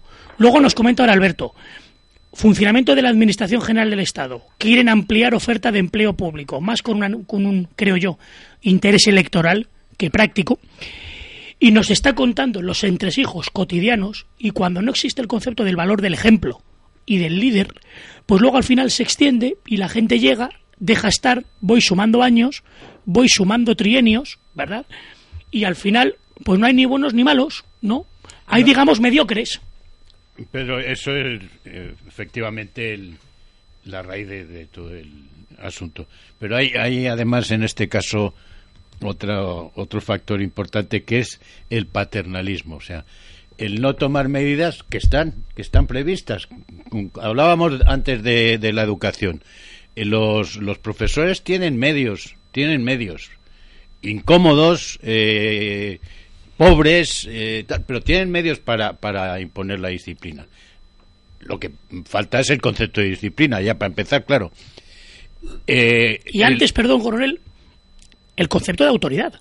Porque para que haya disciplina tiene que haber antes alguien que lo dé. Primero, que se, que se vea en el concepto de autoridad, es decir, autorizado por la autoridad superior, para empezar, para que luego el que tenga el concepto de obediencia es una escala. Entonces, si yo tengo que obedecer y me están pidiendo disciplina, es porque quien me lo está diciendo es autoridad. Y esa autoridad, porque la autoridad de esa autoridad le otorga dicha autoridad. En el fondo hay una cadena de ejemplo al que seguir. Bien. No existiendo eso, pues pasará lo que nos comenta Alberto. Luego es normal, Alberto, que terminemos esta semana viendo cómo en Barcelona, durante años, décadas, era normal cerrar un tipo de obras, y llámese ferrovial, llámese la empresa que sea, ¿cuánto para mí? Un 3, un 1, un tal. Le ponemos otro cero y andando. Y esto no nos engañemos, Alberto. Si esto ha surgido, que llevamos ocho años de instrucción, que se dice pronto, ocho años de instrucción, esto sabemos que ha pasado en un aspecto muy concreto, que es las reformas de un palau de la música de Barcelona, que no se habrá hecho durante tantos años en esa zona, con tantas pequeñas, medianas y grandes reformas que se han podido hacer en las cuatro provincias catalanas, en definitiva, Alberto, vemos que ha sido, es, y yo creo que va a seguir siendo, ojalá que me equivoque, el procedimiento a seguir y que hay que empezar a asumir que esto está así montado y que ya no va a haber ningún tipo de solución. No sé, Alberto, cómo lo veas. Bueno, yo no creo que, no, no, vamos, no creo que haya mal que 100 años dure yo, eh, efectivamente, conocemos la punta del iceberg, pero yo quería apuntar tres, tres datos sobre el tema que están contando, que estoy comentando en vuestro programa, que es, eh, bueno, en primer lugar, eh, que el dinero no lo ponían las empresas. Esto es una cosa que se está diciendo que no es así. El dinero viene de la administración. La administración coge el 100%, se queda el 97% y entrega el 3% a este tipo de pantallas. ¿Vale? Con el dinero no es de la empresa, sino de la administración, que luego posteriormente devuelve en un 3% de lo que ha cobrado, pero el dinero venía de donde venía. En segundo lugar, eh, quería decir que a mí no deja de sorprenderme cómo que la Administración opera mm, de una manera mm, mm, absolutamente eh, sometida al poder, porque una determinada persona dice, oiga, hay que contratar con esta empresa y todo el mecanismo al final concluye en que hay que operar con, contra esa empresa y no hay nada más que hablar. Y en tercer lugar, quería destacar cómo es posible que una instrucción que dura ocho años respecto de un asunto que conocemos perfectamente hace ocho años y no avanza absolutamente nada. Y sobre el tema de la educación, también quería hacer otro apunte que yo creo que es importante, es que en el año 2007 se modificó una norma del Código Civil que tenía más de 100 años de vigencia. De la, época de Alonso Martínez, siendo Alonso Martínez ministro de Justicia y Gracia. Correcto. Bueno, entonces se merece un respeto a esa norma. Bueno, pues ¿qué decía esa norma? Que los padres podían corregir razonable y moderadamente a los hijos esto lo decía el Código Civil desde la época de Alonso Martínez hasta el año 2007, en el cual ese precepto se rectificó y se vino a decir, bueno, pues que los padres en ningún caso pueden someter a los hijos a ningún tipo de castigo o algún tipo de reprimenda que afectara física o psíquicamente a los niños. Es decir, se dio la vuelta a la tortilla. Si esto se le impone a los padres, ¿qué se le va a imponer a los profesores? Los profesores están realmente acorralados. Es una cuestión de cañerías. Yo he estado unos años en la Consejería de Educación. Me puedo asegurar que lleva muchísimos expedientes sancionadores a profesores que se consideraba, y así lo había denunciado, que se había extralimitado en sus funciones disciplinarias respecto de los niños. ¿Mm? Sin embargo, no reconozco ningún premio a algún profesor que, eh, bueno, en esa, esa, esa labor de corregir a los niños, ¿eh? pues eh, hubiera enderezado, por así decirlo, a uno y le hubieran dado un premio como consecuencia de eso, que también los hay. Yo creo que son además la inmensa mayoría. La inmensa mayoría de esas correcciones al niño le sienta bien. Bueno, pues ¿qué teníamos? Premio a eso, cero. Eh, si de algún modo se extralimitaban, aunque terminara en nada, expediente disciplinario. Eso es una cuestión de cañerías. Yo soy un profesor y sé que si corrijo mm, y lo hago bien, no me va a pasar nada y si puedo cometer un error, que lógicamente en esas situaciones se pueden cometer, un niño insultándote, pues puede uno perder los nervios o lo que sea, y aunque sea, bueno, pues entrar en el juego del niño, expediente disciplinario, seis meses a su casa sin cobrar. Pues claro, es que esto, que esto hay que vivirlo. No solo se desautoriza en este caso a los padres, con la modificación del Código Civil que nos comentaba Alberto en el año 2007, se desautoriza ya, es una cadena ya de desautorizaciones. Desautorizo al pater familias, padre y madre. Desautorizo al profesor en la escuela y desautorizando familia, hogar y desautorizando escuela, indirectamente que estoy autorizando al sistema. Desautorizando al eje, autorizo al otro y al, y al final, ¿qué hago? Una especie de em, gobierno desgobernado. ¿Quién le dice al niño que hace lo que tiene que hacer? El padre nada, el profesor tampoco. ¿Quién? Él con su móvil. Porque esto no es nuevo. Estamos confundiendo la libertad ¿eh? con hacer lo que a uno le dé la real gana. Y esto es muy diferente. Esto es muy diferente. Entonces, el famoso concepto, Alberto, que estudiábamos, ¿te acuerdas en filosofía del derecho? La diferencia entre libertad, libertinaje y libre albedrío. Exactamente. Prohibido prohibir. Y al final nos damos cuenta cómo una sociedad que de una u otra manera no tiene los parámetros claros, esos valores básicos de disciplina, esfuerzo, autoridad, ese buenismo que hay ahora, Alberto, también aquí al, al coronel Salafranca y también se lo, lo, saco aquí a la mesa también para Joaquín, ese concepto buenista que hay ahora de confundir autoridad con autoritarismo, que parece que comentar algo y decir, oye, esto no es bueno, hágase así, eso ya automáticamente el sistema ya, mm, como el sistema lo que no quiere es entrar a abordar el asunto, ¿qué hace? Juega con lo que llamamos palabras policía, es decir, estereotipa. Y automáticamente eres ya, ahora, ahora se dice muy de moda, eres un dictador. Yo digo, yo a mucha gente le digo, ojalá que fuera dictador, porque el que dictaba en Roma se lo obedecía. Ojalá que fuera un dictador, porque aquí dan muchas cosas y pasan de ahí. Y cuando lo, ves así dices, qué pena, Alberto, qué pena ese buenismo, ¿verdad? Que estemos haciendo escuela de los estereotipos para no abordar los asuntos realmente y que, insisto, cuando dos ejes esenciales de una sociedad, como es el hogar y como es la escuela, estén padres y profesores absolutamente desautorizados, a partir de ahí, ¿quién gobierna lo que se debería gobernar? Es una anarquía generalizada, vamos, yo lo veo a los chavales que les de clases, que es que es un concepto que el chaval a los 10 minutos de la clase coge, se levanta y lo ve como normal. Es lo que quería contar yo. yo y no pasa nada. Yo tengo una idea fuerte de la autoridad, porque soy hijo de legionario, por así decirlo, y, lo tengo clarísimo, y no me ha ido mal en la vida. Yo veo a esos chavales que vienen en día, por ejemplo, no sé, esta semana, anterior, en el máster de la abogacía, chavales ya con 22 años, ya formaditos, y, y es que no se saben comportar, no te miran a los ojos, adopta unas posturas corporales así como No, se levantan, están tirados en la silla, por ejemplo. Exactamente. Y el otro coge, se levanta, además que es muy bueno, coge, se levanta, se pira y no da señales de vida, es que se ha La educación es hacer agradable a la gente. Es muy desagradable estar en una clase y un tío ahí como repanchingado, ¿no? Y entonces el otro día, les voy a poner un, ejemplo de otro día que me llamó mucho la atención, vi a un chaval realmente educado, correcto, eh, perfectamente amable y me llamó mucho la atención porque es que no es lo habitual hoy en día, por desgracia. Entonces empecé a indagar. Digo, oye, este, este chico seguro que tiene un misterio. Pues el misterio era que llevaba trabajando desde los 18 años en el corte inglés. O sea, que tenía hecha la mili del corte inglés, ah, en contacto con el cliente.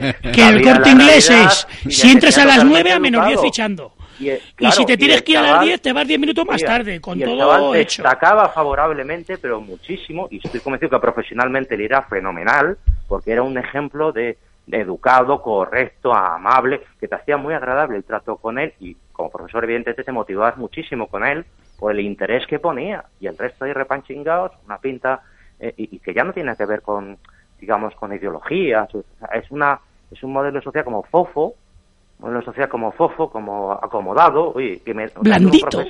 no veis, no veis ahora los chavales que, es que no son ni buenos ni malos, yo antes decía, son mediocres, son blanditos, no les duele nada, ni eso sí, su móvil que sea el iPhone 5, el iPhone 6, el iPhone 23. Pero son blanditos, no les duele nada, eh, no les llama nada la atención, lo veo como, ojo, habrá matices y tampoco yo soy de los supuesto. me gusta ver el vaso siempre medio lleno, por supuesto. Pero yo invito a que la gente vea, por ejemplo, cómo entrena el equipo juvenil de un equipo de rugby, cómo entrena con 14, 15 años a las 8 de la noche, un martes y un jueves, y los ve e independientemente de siglas y de políticas dice yo quiero a mi hijo igual.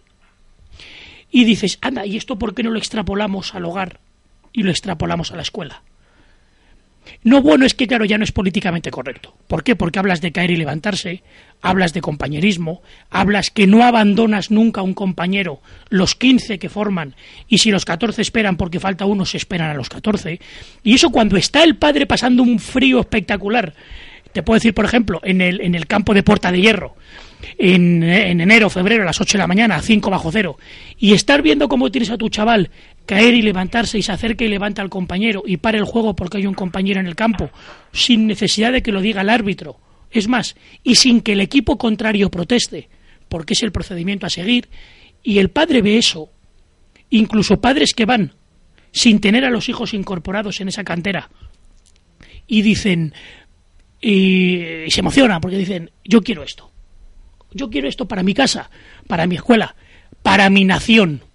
Bien, por eso, de ahí que aquí en este programa, a través de Alberto, hoy también con Joaquín y con el coronel Salafranca, lo que se busca es reivindicar esa nación de valores. Bien. Y aquí muchas veces, Alberto, tú lo sabes muy bien, eh, hacemos mucha, yo al menos, hago mucha apología, mucha defensa de un grandísimo de España y desconocido, que es Joaquín Costa, ¿no?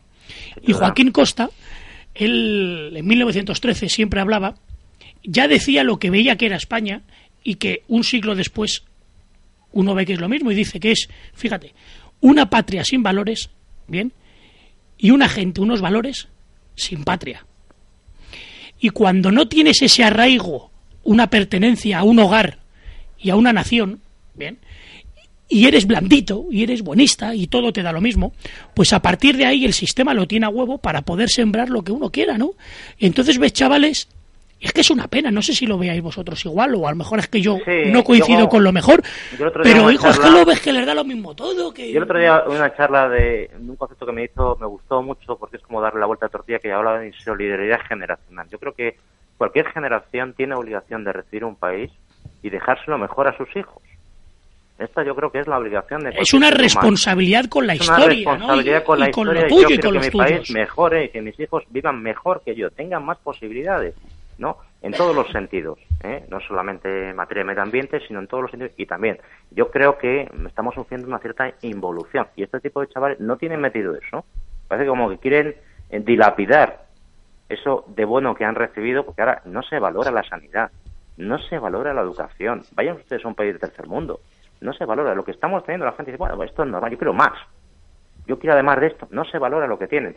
Y sinceramente, yo creo que al ritmo que llevamos, pues eh, y viendo lo que viene, Fíjate, Alberto. Se va a derrumbar porque hay que pagarlo. Claro, fíjate, Alberto, la repercusión que ha tenido la rueda de prensa esta semana del juez Calatayud, cuando yo creo que lo que ha hecho es ser portavoz de muchos padres, de muchas familias, que dicen, asumiendo mi posible fracaso o no como padre dentro del hogar, y no he conseguido transmitir la educación que debería a mis hijos, pero también asumiendo que el sistema no solo no me apoya, sino que me desautoriza, que tenga que ser un juez de menores granadino, como él es, extrovertido, campechano, directo, y diga sujeto, verbo y complemento. Tenemos muchos ninis que ni escriben ni leen, ni piensan ni trabajan. Pero al móvil sí le dedican tiempo. Y hacía falta volver a la mili, también dijo. Ah, amigo, y dice, vamos a recuperar el servicio militar. Automáticamente portadas en media humanidad, en tal, que al fin y al cabo lo que hace es simplemente ponerse a rebufo de la noticia de Suecia, que comentaba Suecia que iba a, reiniciar el servicio militar para 6.000 personas exclusivamente, pero que lo iba a reiniciar. Un país que puede, ellos mismos, se, eh, digamos, se denominan como pacifistas. Y aplican, aplican el famoso civis pacem para bellum. Es compatible querer una paz, es necesario querer la paz y porque uno quiere la paz tiene que estar preparado para lo que pueda venir, coronel. Pero eso, eso era también eh, lo que decías antes. Eh, se confunde autoridad con autoritarismo, se confunde eh, formación militar con militarismo y se confunde esto, el, tener disciplina. La disciplina tiene que estar en todos los órdenes de Estado. Es más, en las, en las empresas, vaya si funciona la disciplina. Yo invito a que la gente vaya a una empresa del IBEX 35 y llegue durante tres días seguidos cinco minutos tarde. Vas a ver cómo no hace falta un juez calatayud ni un juez de menores para decirle, no, no, usted no se preocupe, el jueves no venga. Porque si ya ha visto que son tres días seguidos, serán tres, 33 y 333. Luego tomo medidas y hemos terminado. En definitiva, en definitiva, Alberto, Coronel Salafranca, Joaquín, yo creo, y seguro que todos nuestros oyentes o gran parte de ellos coincidirán, que los valores necesarios para una nación son atemporales y ajenos a siglas. Porque para que una nación funcione, lo que necesita son esencias, ideales, que se vayan transmitiendo de generación a generación y que la generación anterior haga mejor a la posterior y la posterior a la siguiente. En definitiva, que sea una cadena de crecimiento basado en unos mismos esencias, en unos mismos ideales y en definitiva cuando se politiza las esencias, esas esencias dejan de ser ideales para convertirse en intereses. En definitiva, Alberto, Coronel Salafranca y Joaquín Serrano, lo que hace falta, como digo, son hombres de Estado, hombres de nación, ese pater patrie, ese padre de una patria, hijos que se sientan pertenecientes a esa nación con ese arraigo y no hombres de partido. Menos siglas y más esencias.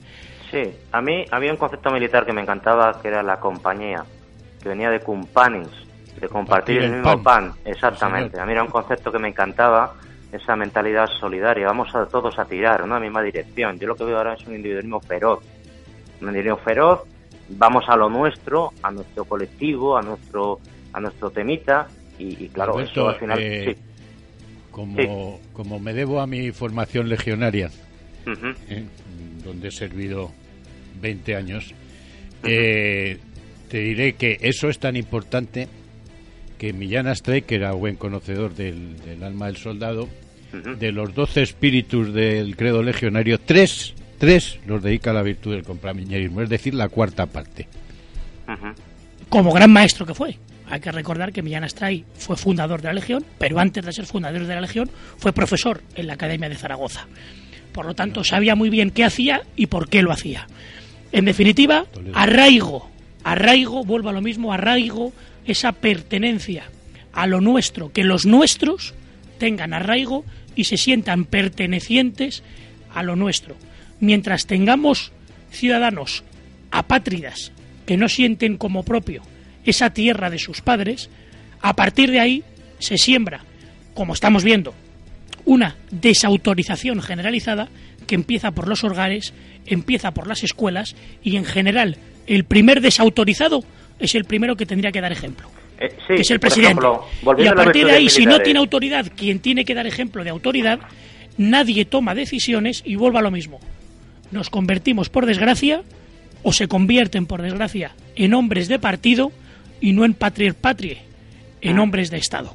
Volviendo a las virtudes militares, yo también tuve el privilegio de ser oficial de regulares en Melilla y a mí una cosa que me encantaba de, esa mentalidad era que después de una marcha o después de unas maniobras le llegaba mucha gente lesionado, también por supuesto los mandos. El último que atendían era al mando, primero los soldados, dando ejemplo de resistencia. A mí eso yo eso en la administración civil no existe. El primero el director, el segundo su director y a continuación todos los demás.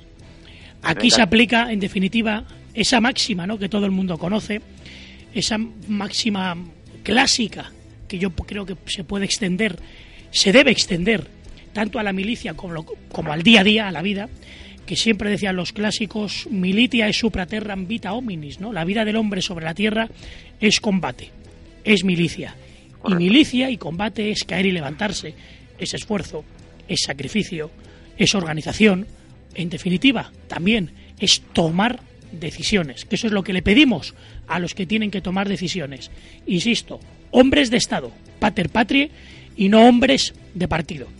Alberto Serrano, como siempre, un placer, eh, créeme, un placer escucharte y lo más importante, un placer aprender. Alberto, un fuerte abrazo. Muchas gracias, un saludo a todo el mundo. Un fuerte abrazo. Terminamos la tertulia de este viernes 10 de marzo y continuamos nosotros conociendo y homenajeando a lo nuestro y a los nuestros. Hablamos, estamos hablando de ese espíritu de milicia, de esa la vida es, en la, la vida del hombre es en la tierra, esfuerzo, sacrificio, combate. Vamos a hablar de ello, conociendo nuestra historia, nuestra historia del siglo XX. Haremos, lo haremos conociendo primero la historia de la Legión en la campaña de África, en el RIF, con un gran legionario, con un gran español y sobre todo, por encima de todo, muy buena persona, Coronel Salafranca. Hablaremos con ellos de la campaña de la Legión en el RIF, por un lado, y avanzaremos diez años después. La dejaremos, la campaña de África, en el 27 y abordaremos en el 37 los 80 años, el 80 aniversario de la batalla de Guadalajara que arrancó un 8 de marzo del 37. Terminamos, por lo tanto, hermana, terminamos programa haciendo un homenaje y para poder homenajear, primero hay que conocer lo nuestro y a los nuestros. La Legión en el RIF y la batalla de Guadalajara. Pausa y al lío.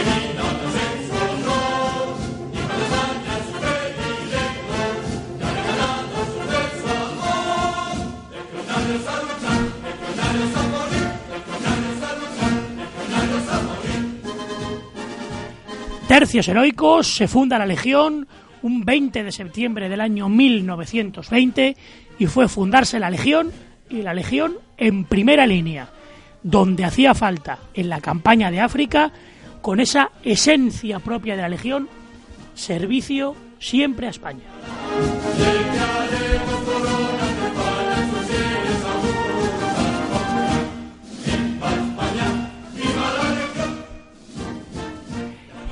Coronel Salafranca, tercios heroicos, se funda la Legión un 20 de septiembre de 1920 y al lío, y al lío, a África, al RIF, donde hacía falta porque a España le hacía falta.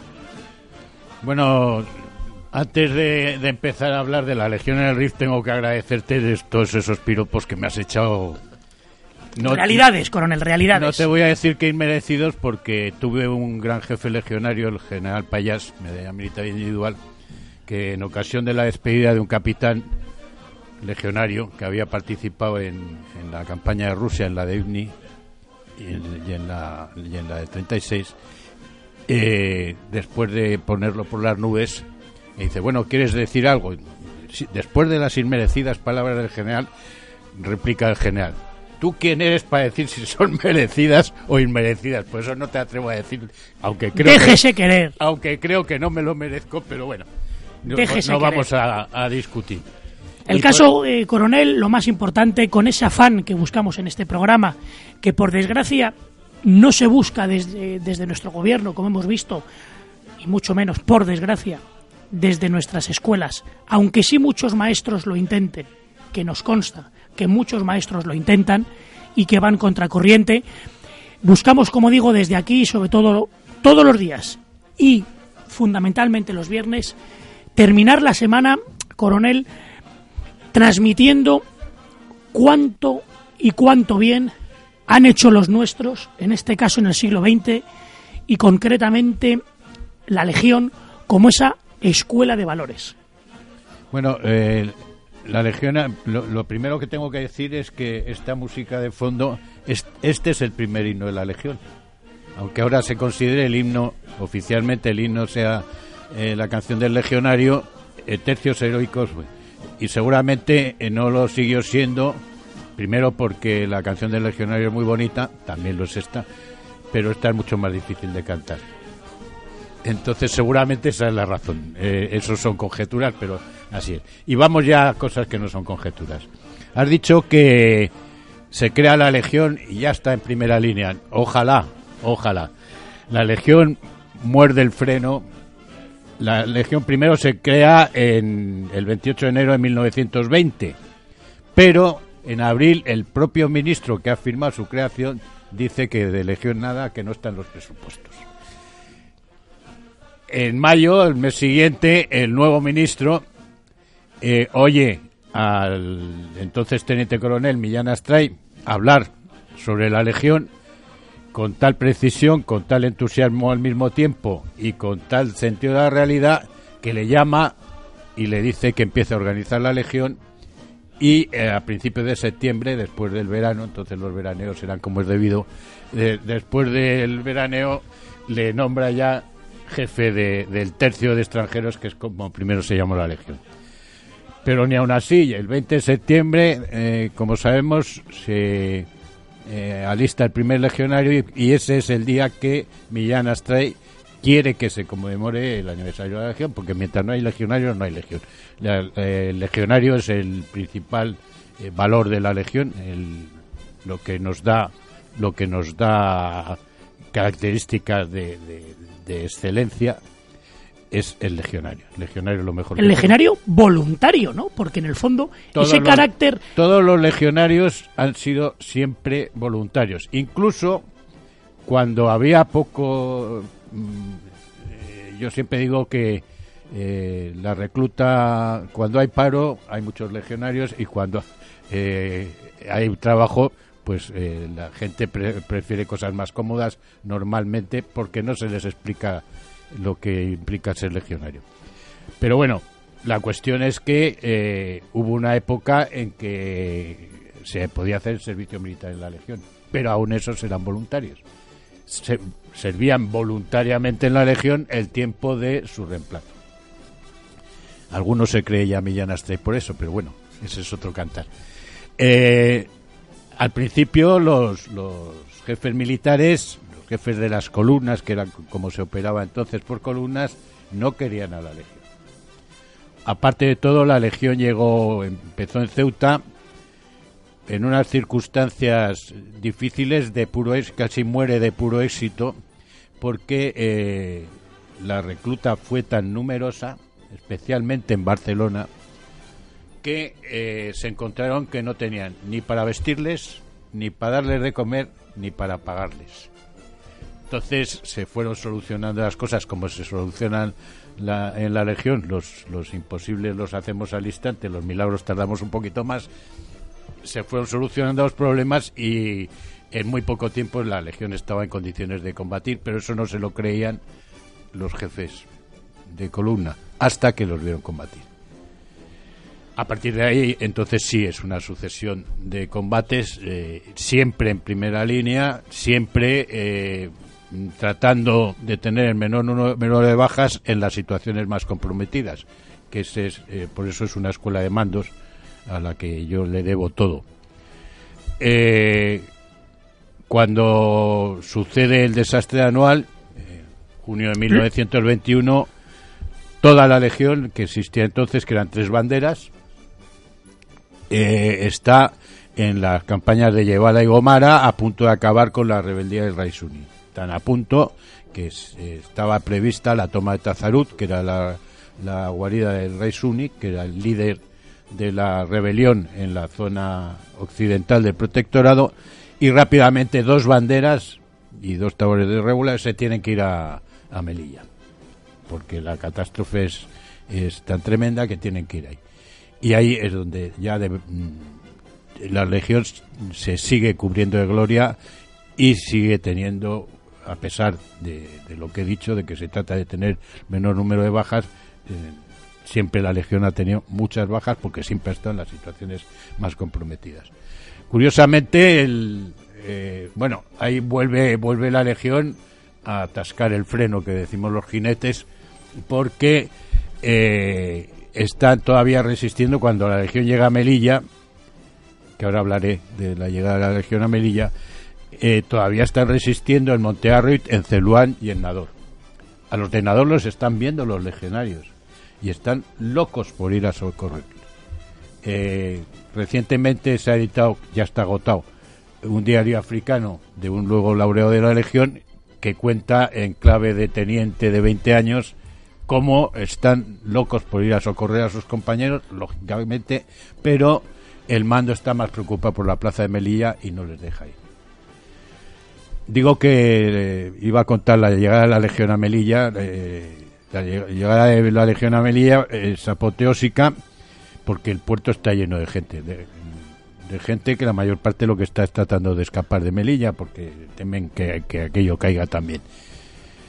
Eh, ante la situación crítica, eh, se recurre a quien tiene la, la, facilidad de palabra, a quien tiene la, eh, la, facilidad de arrastre, que es el teniente coronel Millán Astray. Hay que pensar que era un teniente coronel de los que iban. La columna de Ceuta la mandaba el general Sanjurjo y eh, estaba, estaba ya en Melilla el alto comisario, el general Berenguer, a quien le encargan que levante la moral de la población de, de Melilla es a Millán Astray, al teniente coronel de la. A un teniente coronel. Millán Astray se sube a una jarcia del barco y empieza a, asegurar eh, a, los melillenses que la Legión es su garantía de que no va a pasar nada y que su mayor protección es la Legión. Eso se completa con un vistoso desfile, como lo son todos los legionarios, a paso legionario, y no, eso es a la vuelta de una operación. Joaquín, que tienes mono, venga, al lío. No, no, lo que estaba comentando es que que los regulares, eh, por ser tropas de marroquí, fundamentalmente de, recluta marroquí, después del desastre anual, estaban mal vistas. Aunque en, Melilla muy mal. En Melilla muy mal. Melilla muy mal. En Ceuta hubo, no. Hubo una acción en la cual, eh, para evitar eh, la reacción del público, para evitar la reacción del público, lo que hicieron fue alternar legionarios con regulares. Idea, idea de Millán Astray también. Otra idea de un maestro.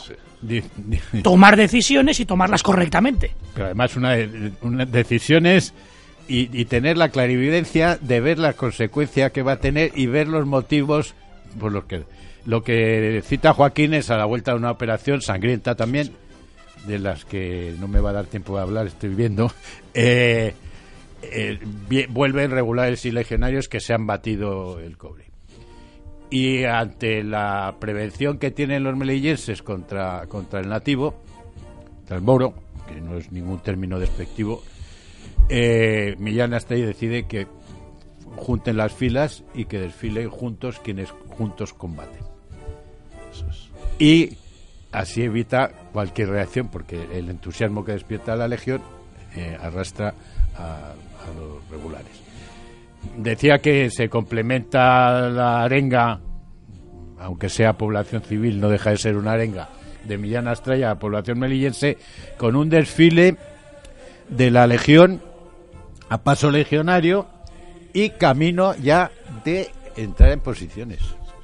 O sea que el desfile no se rompe fila, se va a ocupar los puntos que el mando ha señalado para proteger la plaza pero hasta que el general, el alto comisario, el general Berenguer, no ve eh, clara la, seguridad de, la plaza de Melilla, no deja eh, avanzar ni un solo palmo de terreno.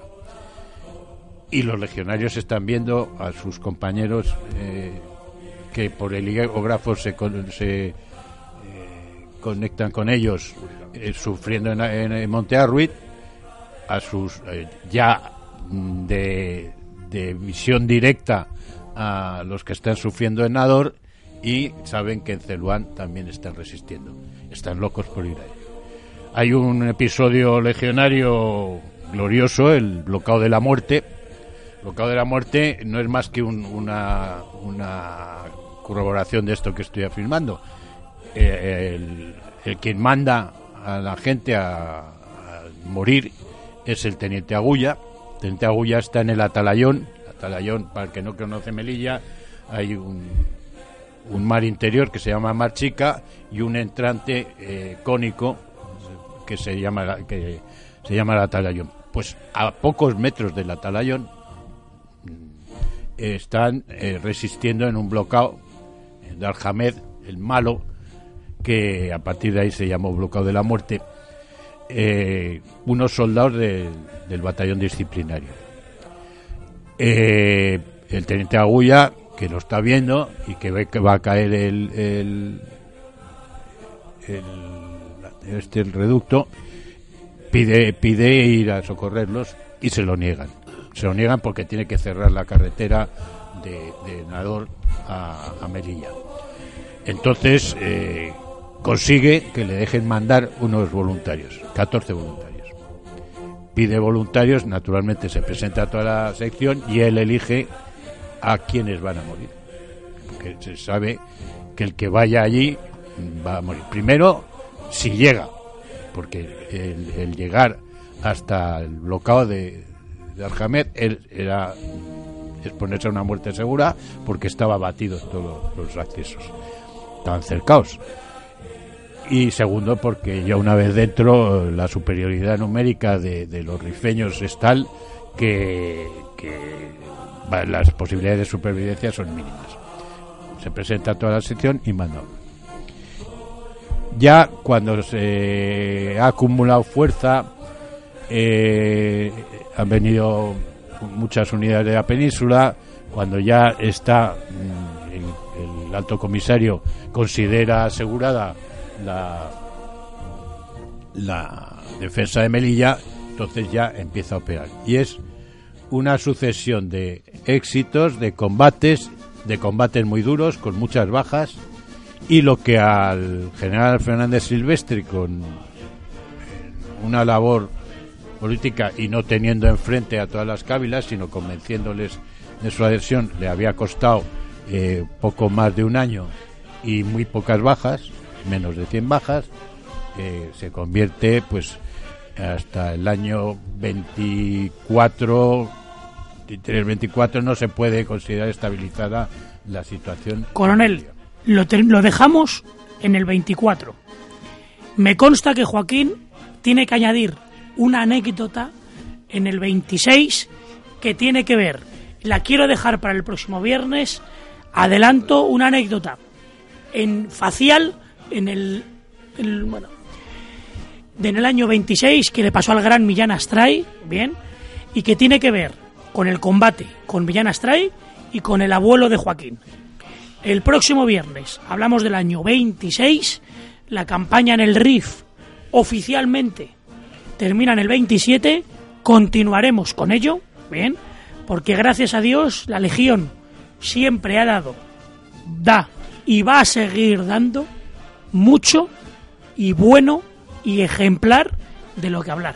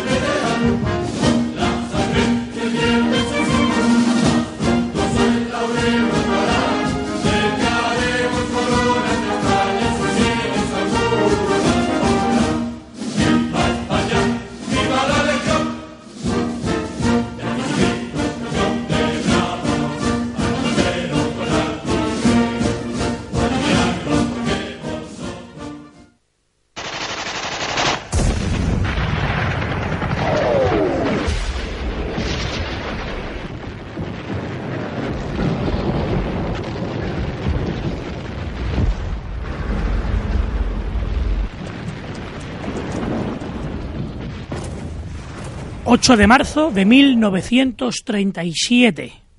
Arranca otra batalla fundamental de la guerra civil, la batalla de Guadalajara.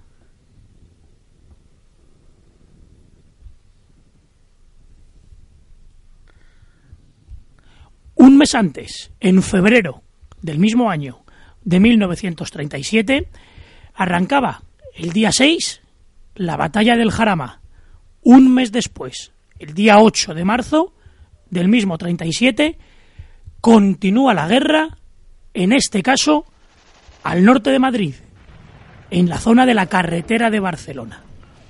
la batalla de Guadalajara.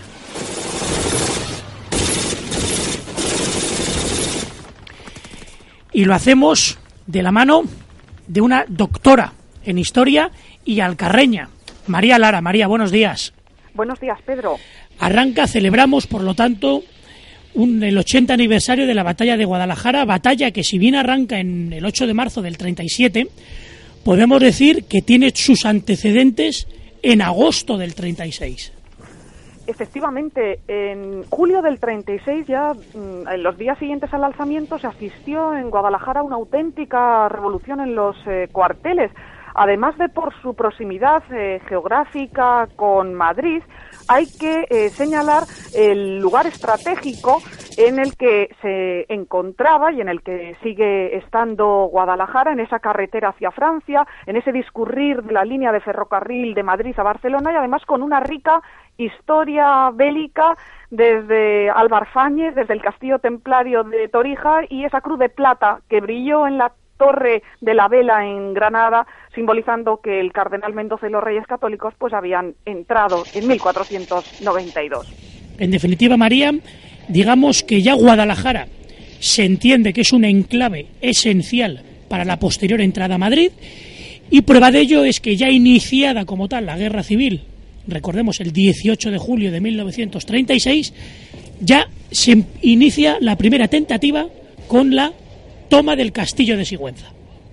Sí, a nivel castrense, en la ciudad, en la capital de Guadalajara, se encontraban todavía algunas dependencias no cerradas de la Academia de Ingenieros, así como el cuartel de San Carlos, la unidad eh, de aviación con su pequeño aeródromo cerca de la estación, porque eh, Guadalajara fue pionera en la aerostación, y el Colegio de Huérfanos de Guerra en el Palacio del Infantado. En julio del 36 hubo jornadas sangrientas con bombardeos, resistencia en el puente de Lenares y numerosas bajas. Y quizá uno de los episodios más fotografiados es eh, cuando los eh, partidarios del alzamiento constituyen una junta encabezada por el comandante de ingenieros Rafael Ortiz de Zárate. El 19 de julio ya el general Fanjul proclama el estado de guerra en Madrid se encierra con unos 1.500 eh, hombres, están los episodios del cuartel de la montaña y el 20 de julio, al día siguiente, los oficiales del ejército ocupan el ayuntamiento, la Casa del Pueblo, el Gobierno Civil de Guadalajara, son auxiliados también por parte de la Benemérita y el comandante Ortiz de Zárate con otros soldados. Escarcelan a militares detenidos por ser también favorables al alzamiento. Pero el gobierno de Madrid, al enterarse de esa auténtica revolución arriacense, envía una columna al mando del coronel Puigdendolas para dominar la situación y el último foco pues sería ese cuartel de globos, el cuartel de aerostación que eh, caería finalmente y Ortiz de Zárate sería ejecutado, conservándose, como decía, una trágica fotografía en el momento que lo llevaban ante el pelotón. Y podemos decir que en María, como tal, la batalla posterior a la batalla del Jarama, la batalla del Guadalajara, arranca el 8 de marzo. Por poner en contexto ambos bandos, hablamos mm, de una prolongación a efectos de maquinaria y en general de eh, arma de guerra similar a la batalla del Jarama, es decir, con vehículos blindados, apoyo de aviación, infantería, caballería y estamos hablando aproximadamente de qué números de ambos bandos, tanto en infantería y qué tipo de aviación tenían en ambos bandos. Pues estamos hablando de más de 70.000 hombres entre los dos eh, bandos. Por un lado, dentro del de, eh, bando republicano, el ejército del centro tenía 20.000 efectivos, 70 tanques, abundante artillería y 120 aviones dentro de eh, ese equipo republicano. Los famosos Polikarpov, ¿verdad? Efectivamente, y además, bueno, por la posibilidad de despegar, aterrizar desde Cuatro Vientos, eh, también desde Barajas, porque realmente el tema de la aviación va a ser el signo distintivo y el que va a inclinar la balanza en la batalla de Guadalajara. Fue un mes eh, de marzo lluvioso, donde el barrizal y eh, las inclemencias meteorológicas provocaron los primeros atascos en eh, la Nacional 2 y donde la posibilidad de maniobra mediante la aviación para los eh, nacionales pues fue muy difícil porque eh, las pistas más cercanas eran o ya Soria o si no lo siguiente Zaragoza. Entonces el camino era infranqueable. Esto por lo que se refiere, María, al bando republicano, por lo que se refiere al bando nacional encabezado, por un lado, por el general Moscardó y con un aspecto importante que es la cooperación, la gran cooperación de los así llamados Fiammenuore, la infantería italiana. Pues ahí tenemos en la división Soria 15.000 hombres y luego eh, dentro de los italianos del Corpo Truppe Volontarie del CTV 35.000 eh, soldados, 89 tanques eh, también eh, blindados, 200 piezas de artillería, 16 cañones antiaéreos y unos 2.000 camiones.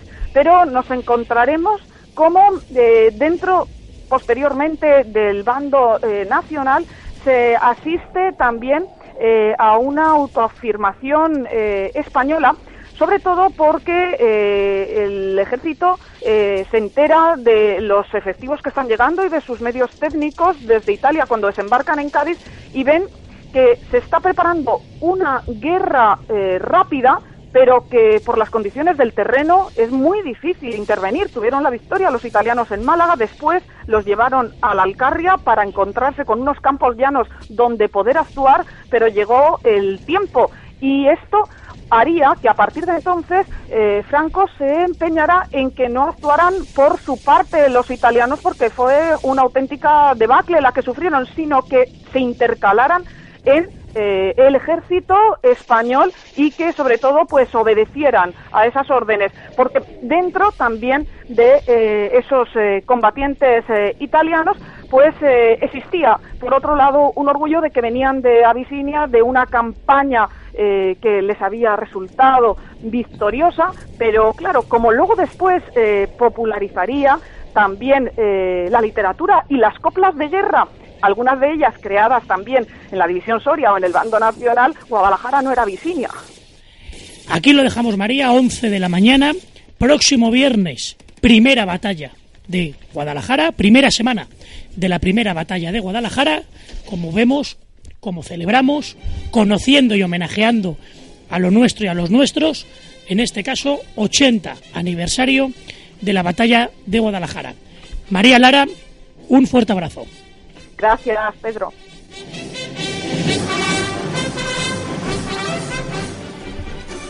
Termina el programa, termina este territorio lince de este viernes, cerramos semana de este viernes 10 de marzo, conociendo y homenajeando a lo nuestro y a los nuestros.